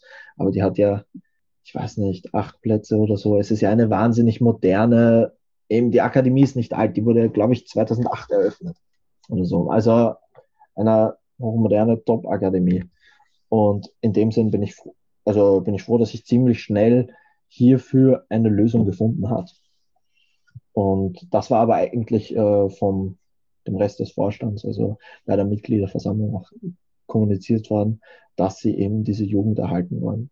Okay, und nun lass uns mal in diesen, ja, in diese Geschichte, die letztendlich zum Ende deines Vereins äh, führte, mal hineingehen. Was ist denn äh, äh dieser Skandal? Also was ich gefunden habe, ist, dass es wohl schon äh, 2015 und 2017 ähm, Unregelmäßigkeiten äh, festgestellt worden und es gab wohl auch eine Art Whistleblower, der von dubiosen Kreditgeschäften berichtet hat. Und äh, alle Ermittlungen wurden aber eingestellt, wohl an mangels Anfangsverdacht. Also es wurde nie etwas gefunden. Wurde nicht richtig kontrolliert oder war die Manipulation so schwer zu erkennen? Ich glaube, es hat auch ein bisschen mit der Kontrolle zu tun, weil diese, ähm, die Steuerprüfungsfirma hat nämlich zur selben Zeit auch ein paar andere Fehler gehabt. Also es waren gerade, es hat auch ein, zwei andere Steuerprobleme in Österreich gegeben, Skandale, und da war es rein zufällig dieselbe Steuerkanzlei, also die Steuerprüfungskanzlei. Also da vielleicht auch ein bisschen was. Aber ähm, grundsätzlich zum Problem. Ja, äh, ich glaube, der Herr Bucher war eben kein Depp. Also er hat das schon gut gemacht. Also es ist halt alles über ihn gelaufen. Es haben vielleicht drei oder vier Leute sozusagen zu diesen ganzen Akten Einsicht gehabt, die das alles bestätigen. Und dadurch, dass halt alles über ihn gelaufen ist, war, äh, ähm, war die Gefahr, dass sozusagen das ausfliegt, irgendwie eher gering. Und er hat es gut vertuscht, also wirklich. Was hat er gemacht? Er hat im Prinzip angefangen mit fingierten Krediten. Ne? Also er hat äh, ähm, Kredite, die gab es nie und die Zahl wurde dann halt immer größer. Ja, also er hat ähm, äh, Geld der Bank äh, auf anderen Banken hinterlegt. Also sozusagen, ähm, er hat gesagt, dass das, die Bank noch Geld hat, aber die Bank hat das Geld bei einer anderen Bank äh, gelagert, weil dort dass die Bank irgendwie mit denen spekuliert oder sozusagen Geschäfte treibt oder sowas. Und ähm, dadurch hat die Kommerzialbank Mattersburg aus welchen Gründen auch immer, immer halt sozusagen positives äh, Ergebnis gehabt. Und eben das hat halt langsam angefangen, indem du sozusagen eben die ersten paar Kredite sozusagen ein bisschen und dann eben immer weiter und weiter und weiter und eben schlussendlich reden wir von einer Summe von fast 600, 700 Millionen die da eben nicht existent ist. Die einfach gar nicht da ist, die tatsächlich die nur ist auf dem nicht da. Und äh, die Frage ist natürlich, wie viel von diesem Geld ist dem SV Mattersburg zugeflossen und äh, schlussendlich, weil die Kommerzialbank Burgen, äh, Burgenland, man muss dazu sagen, die war für fast die Hälfte unseres Budgets zuständig. Wir hatten 11 Millionen Budget und sie war für 5 Millionen oder so zuständig. Das war die Kommerzialbank Burgenland allein. Die restlichen Sponsoringbetriebe, beziehungsweise ein Großteil der Sponsoringbetriebe, waren alles große Firmen aus der Region, und alle diese großen Firmen oder der Großteil der großen Firmen hatten ihr Konto bei der Kommerzialbank. Die haben ihre Sponsoringbeträge teilweise mit Krediten von der Kommerzialbank finanziert. Das heißt, eigentlich war das Budget des SV Mattersburgs die ganze Zeit inexistent. Und das ist eigentlich eben die Katastrophe, weil ähm, der Schaden, der dieses, äh, dieser Skandal angerichtet haben, nicht fast alle dieser Betriebe, die gibt es nicht mehr, mehr. Ich bin äh, äh, vor ein paar Monaten durch Mattersburg wieder durchgefahren und du hast einfach teilweise diese riesen Lagerhallen oder äh, eben zum Beispiel der Zimmermann war ein riesen Dachdecker und Zimmerbetrieb, der vor Mattersburg eigentlich noch ausbauen wollte. Und jetzt sind da einfach die Logos schon weg und alles, die Halle steht zum Verkauf und so, weil eben ein Großteil der Betriebe in der Region ist insolvent gegangen, in Konkurs, weil die eben äh, alle ihre Konten bei der Kommerzialbank hatten. Die Kommerzialbank hat super Renditen gehabt und das Ganze. Also es war einfach sozusagen, es hat ausgehört wie die beste Lösung. Und die Frage ist auch, äh, natürlich wirft das Fragen aus. Also wir haben, der SV Mattersburg zum Beispiel hat vom prozentualen Anteil die höchsten Spielergehälter gehabt. Und wir haben ein Red Bull Salzburg in der Liga. Also ähm, viele Spieler haben sich natürlich auch gefragt, wie können die so gut bezahlen? Aber ja, der Herr Bucher wirtschaftet gut. Und ähm, ja, es ist, äh, der Schaden ist halt immens. Ja, du beschreibst das ja gerade äh, sehr, sehr bildlich und das ist natürlich auch bedrückend. Also das ist, dieser Skandal ist also, da geht es weniger um Fußball, sondern betrifft eben die ganze Region ganz offensichtlich. Ja, also die äh, Existenz, Existenzen sind fast zerstört. Also man muss dazu sagen, die ganzen Bürger und sowas, es hat ja ein Großteil der Stadt Mattersburg und sozusagen der, ihr Geld bei der Kommerzialbank hat. Und die Versicherung deckt, es gibt eine Versicherung für sowas in Österreich, also deckt aber nur Beträge bis glaube ich, 100.000. Das heißt, selbst Firmen, die mehrere hunderttausend bis Millionen bei der Bank hatten, kriegen nur 100.000 raus. Und das heißt, es sind auch viele private ja. Anleger? Viele Private haben durch diesen Skandal ihr Geld verloren. Ein Haufen Geld. Und ähm, ja, und es ist natürlich ziemlich arg, weil, also in der Region hat man ihm vertraut. Er war halt einfach er war der Landesfürst. wenn du etwas gebraucht hast, bist du zum Bucher gegangen, in dem Sinn. Der Bucher hat das für dich regeln können. Wenn du Kontakte zum Bucher hattest, hattest du die Lösung sozusagen damals. Weil der Bucher hat die Kontakte zum Land, der Bucher hat das, hat das Geld, der Bucher kennt Firmen. Und das, äh, dieses Vertrauen wurde halt komplett zerstört. Und ähm, es gibt wahnsinnige Anfeindungen. Also natürlich hat er jetzt in der Stadt riesige Anfeindungen bis hin zu Morddrohungen, weil er eben durch diesen Skandal wirklich Existenzen zerstört hat fast. Ja, bloß, also ich kann mir fast gar, also eigentlich muss ja jeder dann davon betroffen sein, weil entweder ja. Äh, hast du Geld bei der Bank oder du hast deinen Arbeitsplatz verloren, weil dein ja. Betrieb, also das ist ja dann. Also für die Region ein katastrophaler Schaden. Wir reden, wie gesagt, fast äh, von äh, also 800, 700, 800 Millionen oder sowas. Aber war dieser 14. Juli, also da ist es ja wohl offen so, offensichtlich so gewesen, äh, kaum einer wusste es. Er ist äh, mit seiner Tochter in die Bank äh, gefahren und hat dann offensichtlich den Prüfern vor der Aufsicht alles gesagt. Also es ist ja eine Art Selbstanzeige, also offensichtlich war dann eine Situation, wo ihm alles zu viel oder Worte, wo ihm da irgendwas dazu geführt hat. Vielleicht kam er auch nicht mehr raus, vielleicht hatten die Prüfer auch irgendwelche, ke keine Ahnung. Aber äh, im Nachhinein ist natürlich einfach, aber trotzdem liest man im Nachhinein, na ja, es war ja schon immer irgendwie bekannt. Aber wirklich bekannt war es bestimmt nicht, sondern es waren immer solche Indizien, wie du sagst, Spielergehälter und so weiter, wo man gesagt hat, wie geht das? Ähm, aber, aber insgesamt war der 14. Juli trotzdem für dich, für euch alle überraschend, oder? man, es klingt halt schon komisch, du, man hat irgendwie immer das komische Rück Hintergefühl gehabt, dass da was nicht stimmt.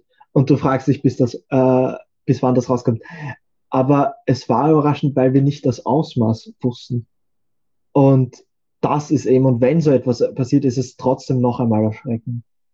Und ähm, ja, also wie gesagt, es war natürlich, also trotz des Wissens war es eine Überraschung.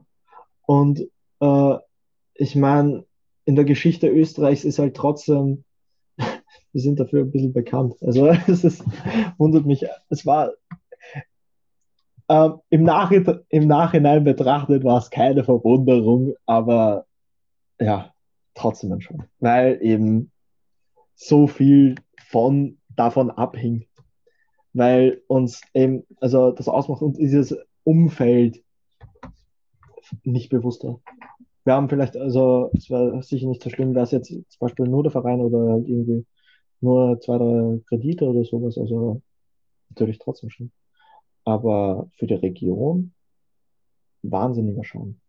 Aktuell du hast schon gesagt, gibt es einen Untersuchungsausschuss, das heißt, das Ganze wird versucht aufzuarbeiten. Ähm, das zieht sich und wird sich auch noch ziehen. Über Martin Bucher wird berichtet, dass die Gesundheit, du hast angesprochen, eben sehr angeschlagen ist und ähm, dass in dem Untersuchungsausschuss auch, auch mehrfach von Weinkrämpfen äh, geschüttelt ist und er immer wieder erklärt, in, der Persö in persönlichen Erklärung, dass er sich selbst nie bereichert hat und ihm das unendlich leid tut. Nun kann ich das als Außenstehender, ja, es fällt mir alles ein bisschen schwer. Also natürlich wirkt die Geschichte sympathisch, jemand, der sich um die Region und den Verein und natürlich will man die Geschichte glauben, er hat bei der Leidenschaft für den Fußball so ein bisschen den Boden äh, verloren. Aber letztendlich hat er sich natürlich schon bereichert, selbst wenn er jetzt sich kein Schloss gebaut hat mit dem Geld, hat er ja trotzdem seine Position in der Bank äh, gesichert, in der Stadt gesichert durch solche Sachen und auch sein, sein eigenes. Also so, so ganz einfach ist es halt nicht. Also ist es zu glauben, dass ihm das leid tut? Glaubst du ja. ihm das? Ähm, ich möchte mal sagen, bereichert hat er sich in dem Sinn äh, eben nur Machtposition. Also ähm, ich glaube, er hat sein Haus ist nicht wirklich groß, sein Auto. Ich kenne es nicht wirklich was Besonderes, aber ähm, in dem Sinn glaube ich dass Ich glaube schon, dass er, weil er eben merkt, er hat viele Freunde gehabt und diese Freunde hat er nicht mehr. Und ich glaube, das hat ihn so jetzt ein bisschen die Augen geöffnet. Also, ähm, weil er einfach sieht, welchen Schaden er angerichtet hat. Und wir können ihm nicht verzeihen. Nein, sicher nicht. Aber ich, also ich glaube ihm, dass er, dass es ihm leid tut. Ich werde ihm zwar nicht verzeihen, aber, also, weil eben, es ist untröstlich, aber äh, ich glaube ihm schon, dass er so etwas wie Reue empfindet. Und ich glaube ihm auch die Weihnachten, weil eben der Verein war sein Leben. Und jetzt ist es äh, der Verein und die Region. Und das ist jetzt halt einfach weg. Aber ich eben um die Gesundheit, ich glaube auch nicht, dass er ins Gefängnis geht. Weil eben die gesundheitliche Situation so ist. Weil ich habe immer wieder jetzt gelesen, ist er eigentlich schon im Gefängnis? Ist er schon eingesperrt? Nein. Also selbst zu seinem ersten Termin ist er eben aus gesundheitlichen Gründen nicht kommen. Und ich, das glaube ich auch, weil ich, war, ich fahre ja bei der Rettung, also in dem Krankheitspflegebereich. Also ich weiß, wie so Menschen geht jetzt. Ich habe Martin Buch jetzt schon öfters also gesehen, jetzt in, letzter, äh, in den letzten Jahren. Und ich, ich weiß, dass ihm gesundheitlich nicht gut geht. Aber ich äh, finde es gut, dass er sozusagen sagt, er will im Untersuchungsausschuss äh, mit offenen Karten spielen. Ich hoffe, die Wahrheitspflicht im Untersuchungsausschuss bleibt auch noch ein bisschen länger. Nicht so wie gerade bei uns besprochen wird, dass die abgeschafft wird von ein paar Leuten. aber ähm, ich bin gespannt, was noch als ein Tageslicht kommt, aber der wird sich noch lange ziehen. Also er äußert immer wieder, dass er, ähm, oder über seinen Anwalt besser, dass er ähm, ein großes eigenes Interesse hat an der Aufklärung und dass er offensichtlich eben auch ähm, den Überblick äh, verloren hat und ähm, es würde wohl auch keine Vorteile bringen, diese Mitarbeit im, im juristischen Sinne. Also wenn man ihm das unterstellen will, er will nur die Strafe mildern oder so, das würde wohl keine Vorteile bringen. Es scheint zumindestens glaubhaft äh, zu sein. Es geht um die Frage, wie viel ähm, den Schaden hast du schon beziffert, aber die, die, die Höhe genau, also im Moment scheint so zu sein, ich habe mal gelesen, 99 Millionen Euro sind einfach verschwunden oder nie da. Ähm, und dann tauchen eben nebenher noch so ein paar andere Sachen auf. Also natürlich ist auch die lokale Politik mit drin. Da gab es dann irgendwie Goldplättchen als Geburtstagsgeschenk. Ähm, nun will ich nicht über alle Geburtstagsgeschenke, da mag es immer mal aber es ist auch ein Politskandal so ein bisschen mit jetzt verbunden ja, damit. Aber weißt du, dieses Politskandal ist in Österreich kein Skandal. Das, so. ist, das, ist, das ist ein Lehrer. Also das ist ja äh, politisch gesehen ist das ein Minimum, obwohl der Landeshauptmann involviert ist. Also es ist das, also man muss dazu sagen, äh, in Österreich schockt das endlich fast keiner mehr. Ähm, aber ähm, ich möchte davor noch etwas sagen. Ich glaube nämlich, äh, der Martin Bucher war einfach mit der Zeit, mit dem Beginn und sowas, dann einfach in so einem Rausch. Wo halt einfach eben, er hat Toto gespielt, also Wetten abgeschlossen. Er war äh, wahrscheinlich spielsüchtig und so weiter. Also der war einfach in diesem Rausch, dass er den Verein erhalten muss, sozusagen. Äh, und das hat ihn halt einfach dorthin geritten. Ähm, ich will es nicht meinen, weil ihm war das sicher bewusst. Aber dass das irgendwann kommt, aber ich glaube, er hat auch bis zum Bekanntwerden, bis die Finanzmarktaufsicht da mal vorbeigeschaut hat, auch nicht wirklich gedacht. Weil er eben ja auch seine Freunde in der Politik hatte. Und was noch zwischendurch herauskam, du hattest angesprochen mit dem Trainer, dass es so ähm, Zahlungen gab, die ähm, steuerlich nicht aufgeführt wurden. Also es gab eben Spieler und ehemaligen Trainer, der eben mal irgendwie Spieler hätten zwischen 50.000 und 100.000 Euro äh, bekommen. Ähm, das Geld wurde jemals in Bar äh, übergeben. Er konnte nicht so richtig sagen, woher es her hat das Geld, aber er ist davon ausgegangen, die Spieler benötigen das Geld für ein Fortgehen am Wochenende. Also ganz offensichtlich ist eben dann auch mal, ja, gab es Schwarzgeldzahlung. So scheint es zumindest aktuell zu sein. Ja, also wundert mich auch nicht wirklich. Wie gesagt, wir haben sehr hohe Spielergehälter und wenn man da ein bisschen. Ich frage mich nur, wo sie fortgehen wollten, weil vielleicht sind sie da bis nach Wien gefahren. ja, und dann gab es rund um die Untersuchung auch das Thema Manipulation der Zuschauerzahlen? Ja, ähm, das habe ich halt, äh, habe ich erst im, vor ein paar Tagen ist das erste, habe ich rausgekommen. Ähm, ja, wundert mich auch nicht. Wirklich. Es ist, ich glaube, es hat noch nicht so früh begonnen, wie wir eben die höchsten Schnitt gehabt haben. Da glaube ich nicht, aber jetzt in letzter Zeit sicher. Also, weil ähm, ich habe vor äh, drei oder vier Jahren schon einen Artikel gelesen, der eben gemeint hat, damit sich der SV Mattersburg von diesen Ausgaben, damit sich ein Spieltag rentiert, von den Ausgaben, also die man an einem Spieltag tätigt, äh, braucht man mindestens 5000 Zuschauer. Und das haben wir nie gehabt. Also selbst mit den Aufbesserungen. Aber ja, ich meine, es war schon, äh, also mich wundert es nicht, dass sie es gemacht haben. Also ich war jetzt, glaube ich, ich habe einmal Karten für den VIP-Club ge gewonnen gehabt. Der VIP-Club war, hat, die Karte damit hat äh, 192 Euro gekostet. Und du hast halt in unserem VIP-Zelt, das übrigens auch versteigert, äh, versteigert wird, ähm, hast du halt dann eben äh, Riesenbuffet gehabt, essen können, weitertrinken und sowas. Also eigentlich riesig groß.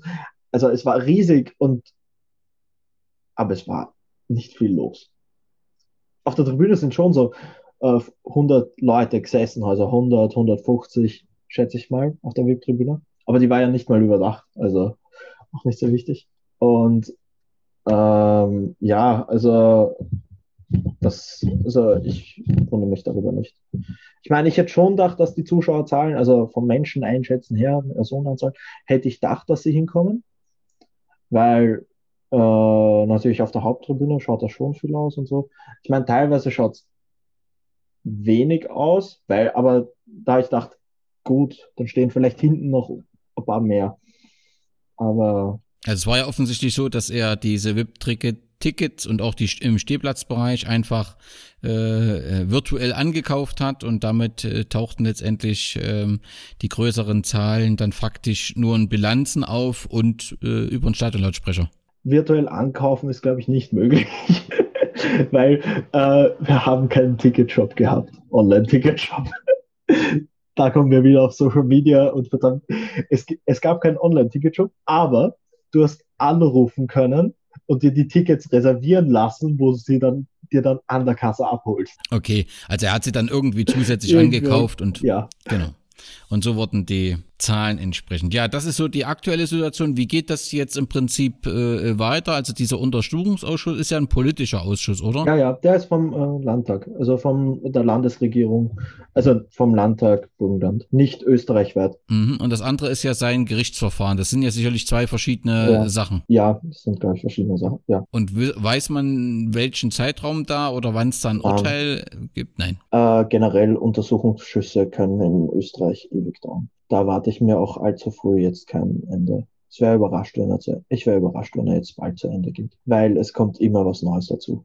Und damit ist man halt immer auch im Thema, was äh, immer auch in den Medien, was natürlich ja nicht besonders angenehm ist, besonders ähm, intensiv ist über euch ähm, aktuell berichtet worden, auch überregional, weil der SV Mattersburg unterm, unterm Hammer kommt. Also es gibt eine äh, Versteigerung, wo letztendlich alles, was irgendwie nicht nied- und nagelfest ist und nicht jemand anders gehört, tatsächlich auf auf einer Aktionsplattform ersteigert werden kann. Also es sind Sitze aus dem Stadion, was ich überhaupt noch nicht so richtig verstanden habe, wie die Sitze nicht zum Stadion gehören, sondern offensichtlich zum Verein gehören. Ansonsten könnten sie ja nicht versteigert werden. Ganze Trikotsätze, Original-Kabinenbänke, das VIP-Zelt, äh, die Pressetribüne. Äh, also im Prinzip faktisch alles äh, eine defekte äh, Wassertonne oder Mülltonne. Geht dir die Versteigerung nah oder hast du bereits abgeschlossen und das Ende letztendlich verarbeitet? Es ist, also es, es ist absurd. Es ist, ich bin, also weil du die Sitze angesprochen hast, ich war dermaßen froh, wie ich erfahren habe, die Stadt Mattersburg hat das Stadion gekauft, eben eh für 400.000 Euro und sie haben sich dazu verpflichtet, also der Masseverwalter, der den eben den Nachlass verwaltet, der hat eben einen Vertrag ausgehandelt, dass eben das Stadion von der Stadt Mattersburg auch gepflegt wird. Dass es eben nicht so verfällt wie das Lindenstadion in Eisenstadt, sondern einfach auch eben erhalten bleibt und dass eben dort irgendwann mal der Nachfolgeverein spielen kann. Und es ist, es ist einfach arg, was für Sachen dort versteigert. Es ist, ich meine, gut, ich werde ich werd bei einigen Sachen mitbieten. Werde ich, sage ich, weil ich hätte schon gern das Trikot vom Alois Höller oder von vom Halper oder sowas, also von Spielern, die ich ja mag und so, oder Trainingsanzüge oder sowas. Ich meine, das ist ja teilweise die Anfangsgebote sind ja nix. Und ähm, ja, es ist ein komisches Gefühl, wenn du deinen Verein so im Ausverkauf siehst. Du denkst ja, gut, jetzt kommst günstig an Fanartikel dran, aber ich will keine 50 Becher oder Schreibsets für die Schule oder sowas. Ich würde ich würd lieber gern wieder ins Stadion gehen und das Ganze live sehen. Also, also oder im Fanshop kommen. Es ist halt, ich finde es, äh, ich meine, ich mache jetzt auch ein paar Späße drüber oder sowas. Ich habe zum Beispiel mit einem Freund gesagt, ob wir nicht in den Fernsehturm investieren oder so, weil einen Fernsehturm im Garten stehen haben, warum nicht an 20 Meter hoch? Aber eigentlich macht es mich traurig. Also, weil es einfach, es ist eigentlich schlimm. Aber es gibt ja eben neben solchen Sachen auch besondere Sachen, wie zum Beispiel die Meistermedaillen vom Aufstiegsjahr äh, äh zu ersteigern, die offensichtlich über, üblich geblieben sind. Mir ist schon bewusst, dass es natürlich darum geht, eine Insolvenz zu bearbeiten und das, wir haben ja die Betroffenheit in der Region geschildert, dass es auch darum geht, finanzielle Forderungen äh, zu erfüllen. Ist, vielleicht ist es daher naiv zu fragen, warum es nicht möglich ist, dass solche Sachen wie die Meistermedaillen ja im Rahmen eines Museums der Nachwelt äh, zu erhalten. Aber ich habe mir wahrscheinlich die Antwort schon selbst gegeben. Es sind halt viele finanzielle Forderungen da. Ne? Ja, also ähm, ein Großteil der Sachen gehört eigentlich ins, in ein Museum. Eben unsere Teilnahmeschale von der zweiten Europa, Europa, äh, Europa Runde. Eben, das ist das Höchste, was ein burgenländischer Verein je erreicht hat. Und ah, das ist jetzt unter Power. Man kann nur hoffen, dass das irgendwie wen in die Finger kommt, der das eben dann irgendwie spendet oder sowas. Aber es ist halt, ähm, ja, du hast die Antwort wirklich eigentlich selbst gegeben. Es gehört alles verkauft, weil einfach jeder Euro, jeder Euro gebraucht wird. Selbst der Euro der kaputten Regentonne. Wie ist so die Stimmung unter den Fans? Wird das, werden das alles so äh, wie du? Stimmt man sich da ab, dass man was gemeinsam ersteigern will? Oder ist da jeder eigentlich geht so seinen Weg? Ich glaube, jeder geht eigentlich fast seinen Weg. Also es ist dadurch, dass wir halt eben, was die Fangruppierungen eben betrifft, eben keine so großen Fanclubs hatten oder sowas. Ähm, vielleicht sprechen die sich ein bisschen ab, aber sonst eigentlich geht da jeder seinen Weg. Und ich glaube auch jeder äh, Mattersburg-Fan oder Zuschauer oder Mattersburg geht mit dieser Situation eigentlich ein bisschen anders um. Du hast das Stadion angesprochen, das Pappelstadion. Ich will es nochmal einfach. Ich, ich verstehe es wirklich nicht. Also es werden Flutlichtmasten verkauft, Anzeigetafel, VIP-Zelt, okay, das kann ich verstehen. Medienturm und die Sitze. Das heißt, das muss ja so sein, dass im Prinzip die Stadt, auf die der der Stadt gehört der Grund, dass die offensichtlich nur die Betonhülle äh, und in der Rest muss ja dann der Verein den, alles bezahlen. Also den Rasen, aber nicht die Rasenheizung. Die Rasenheizung ist auch zum Versteigern. Aber ähm, äh, der Grund hat ja eigentlich schon der Stadt Mattersburg gehört, aber der Verein hat die das Jahr auf 100 Jahre gemietet oder sowas. Und jetzt hat eben, ich glaube, für 400.000 hat ja die Betonhülle und das, das eben, das finde ich auch komisch, eben, dass da jetzt zum Beispiel die Sitze oder sowas nicht dabei sind. Das finde ich komisch. Also das wundert mich.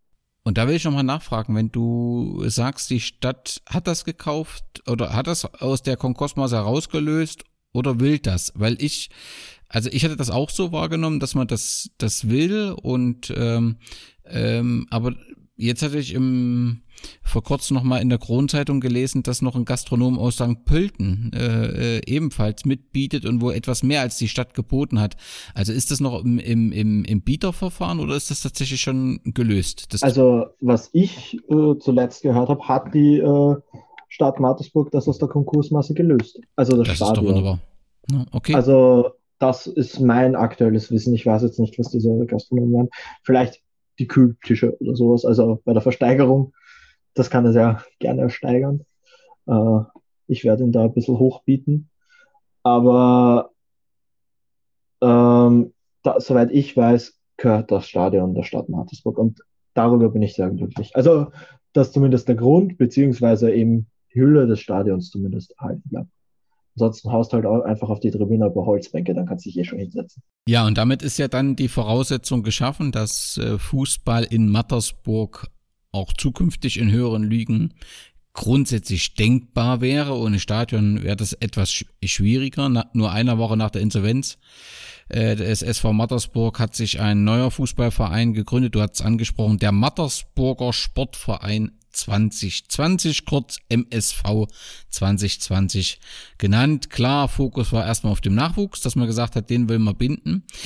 Wer steckt hinter dem Verein? Sind die handelnden Personen bekannt oder sind die neu? Ähm, die sind ähm, teilweise bekannt.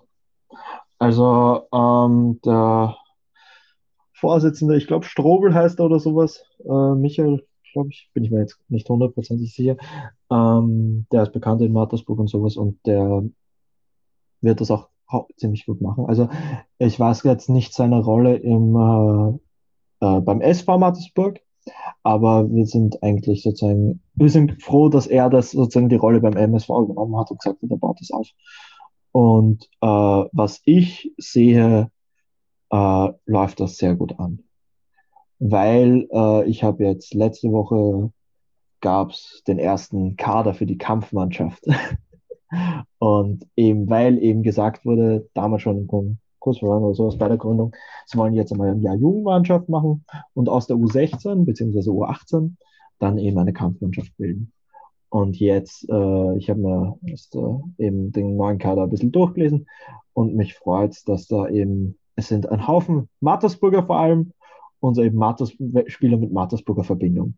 Eben zum Beispiel, und der bekannteste von ihnen ist vielleicht der Duki Karnezi, der war äh, drei Jahre lang Profi sogar in Mattersburg, ist jetzt 27 ja erst, hat äh, ein paar äh, Erstliga-Einsätze gehabt, also zweite Liga, aber hieß damals erste Liga Österreich und ähm, ähm, der führt sozusagen eigentlich die Mannschaft so ein bisschen an, weil und es sind auch Haufen Leute, die eben so Verbindung zum Mattersburg haben und eben dort wirklich mit vollem Herz das wieder aufbauen wollen.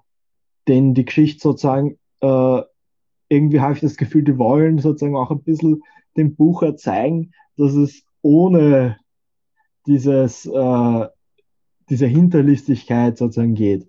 Und auf das hoffe ich halt einfach. Also ich bin gespannt. Ich freue mich drauf und ich hoffe, dass ich bald ins Public-Stadion zurückkomme. Das heißt, dieser neue Verein sorgt bei dir für positive Emotionen und du nimmst ihn als ja, ja. Nachfolger an sozusagen. Ja, ich meine, es geht natürlich ganz unten los, in der siebten Leistungsstufe oder so, zweite Klasse Mitte. Aber ich sehe ihn als Nachfolger, obwohl um ganz ehrlich zu sein, ich kann von dem Logo überhaupt nichts abfinden. Das ist wahnsinnig. Ich würde mich freuen, wenn das alte Logo wieder zurückkommt. Es ist, ja, aber Geschmäcker sind verschieden. Ja, nein, wirkliches Logo ist es irgendwie nicht in der Art, aber ist ja letztendlich egal. Es ging ja sicherlich auch alles musste ja alles ja relativ schnell gehen und äh, entscheidend war ja, dass eine Möglichkeit geschaffen wurde, gerade für den Nachwuchs. Ähm, ist, ist das eine, eine Einzelmeinung, dass man sagt, okay, ich kann mir das als meinen Nachfolgeverein vorstellen oder ist das so die Stimmung in Mattersburg, dass man dem ganzen Projekt dankbar und positiv entgegensieht? Oder gibt es auch viele, die sagen, lasst mich mit Fußball in Ruhe, es reicht? Natürlich gibt es auch welche, die halt sagen, sie wollen jetzt nichts mehr hören oder sowas. Aber ich glaube schon, dass im Großen und Ganzen äh, die Stimmung in der gesamten Region positiv ist, dass da wieder was kommt. Weil eben das Burgenland irgendwann später oder früher oder später wieder einen Bundesligisten braucht. Und selbst wenn es jetzt 10, 20, 30 Jahre dauert. Also ich meine, äh, ich glaube, ein Großteil ist da doch positiv gestimmt, weil vor allem eben es sind in dem Verein jetzt eben viele Leute aus der Region, äh, die eben wirklich was bewirken wollen.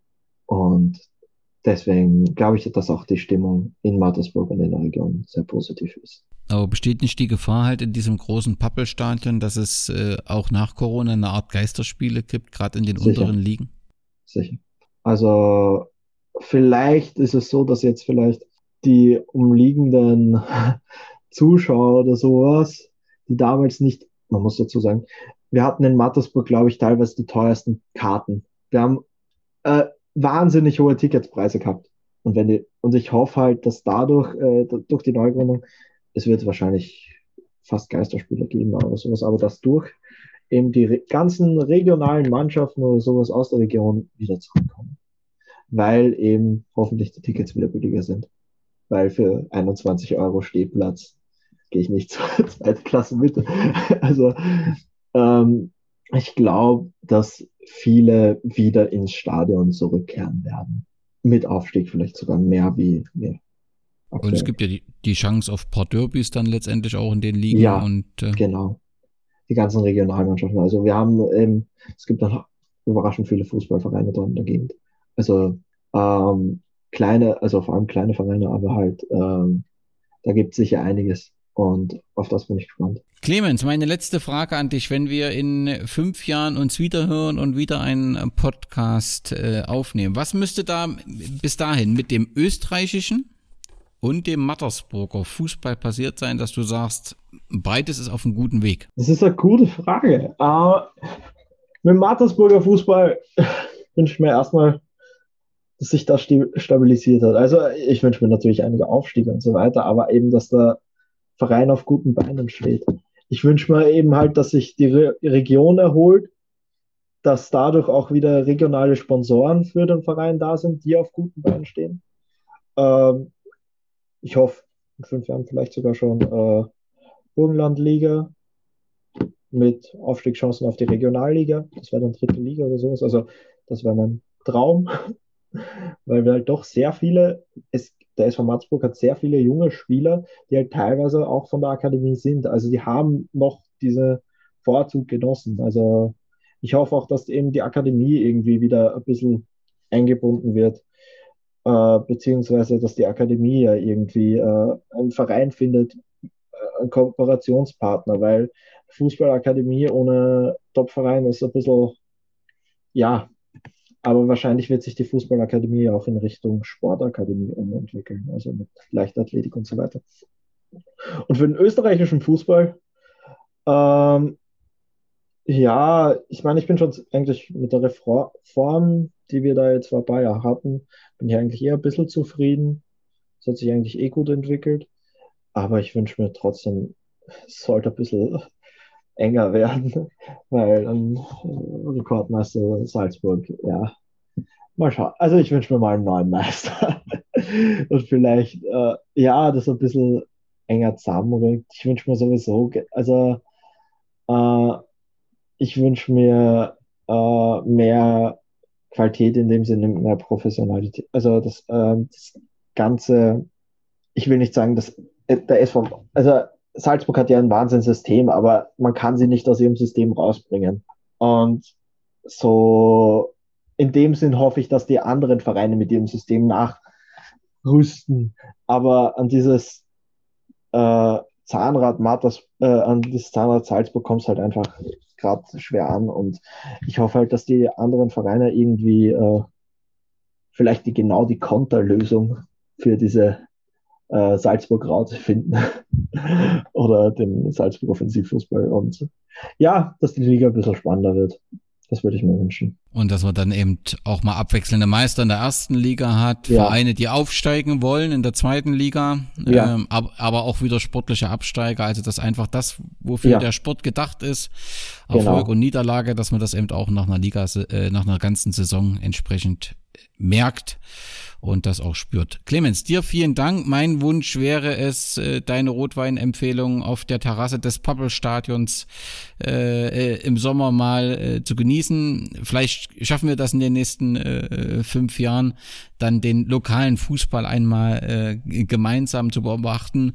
Dir erstmal vielen Dank, dass du in einer schwierigen Situation für den Mattersburger Fußball auch so offen drüber gesprochen hast, auch für die ganze Region eine schwierigen Situation. Und äh, ähm, dir und dem Mattersburger Sportverein 2020 viel Erfolg. Danke, danke für die Einladung und für das tolle und auch interessante Gespräch. Hat mich sehr gefreut. Man hat eigentlich nie das Gefühl, dass hier Regionalliga gegen Bundesliga spielt. Und so passiert das, was den Reiz des Pokals ausmacht. Der Kleine wird stärker und stärker. Küsegi startet aus der eigenen Hälfte, allein auf Tschatschesow. Und in der 74. Minute führt der Außenseiter mit 2 zu 1 und das mehr als verdient.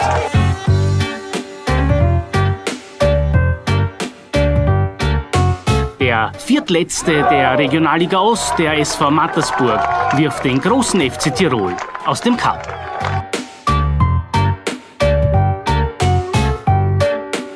Dide, ich bin's der Martin, weil ich so red, gell? 2 zu 1 haben wir gewonnen, ja.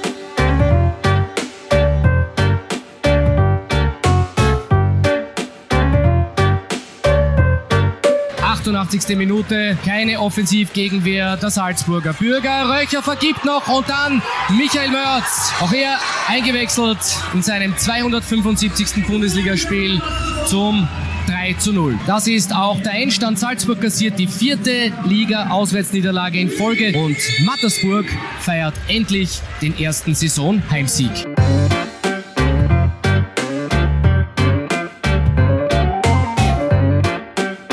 Rapid kommt aber jetzt immer mehr unter Druck. Die Mattersburger über Mörz, Janka, Bayer kann retten, der Ball ist aber noch heiß. Wieder kommt Mörz ran, Querbas und da ist Carsten Janka. Fünf Sekunden vor Schluss die Entscheidung. Die Freude hält sich aber gegen seinen Ex-Club in Grenzen. Doch insgeheim bejubelt der Stürmer seinen zwölften Saisontreffer.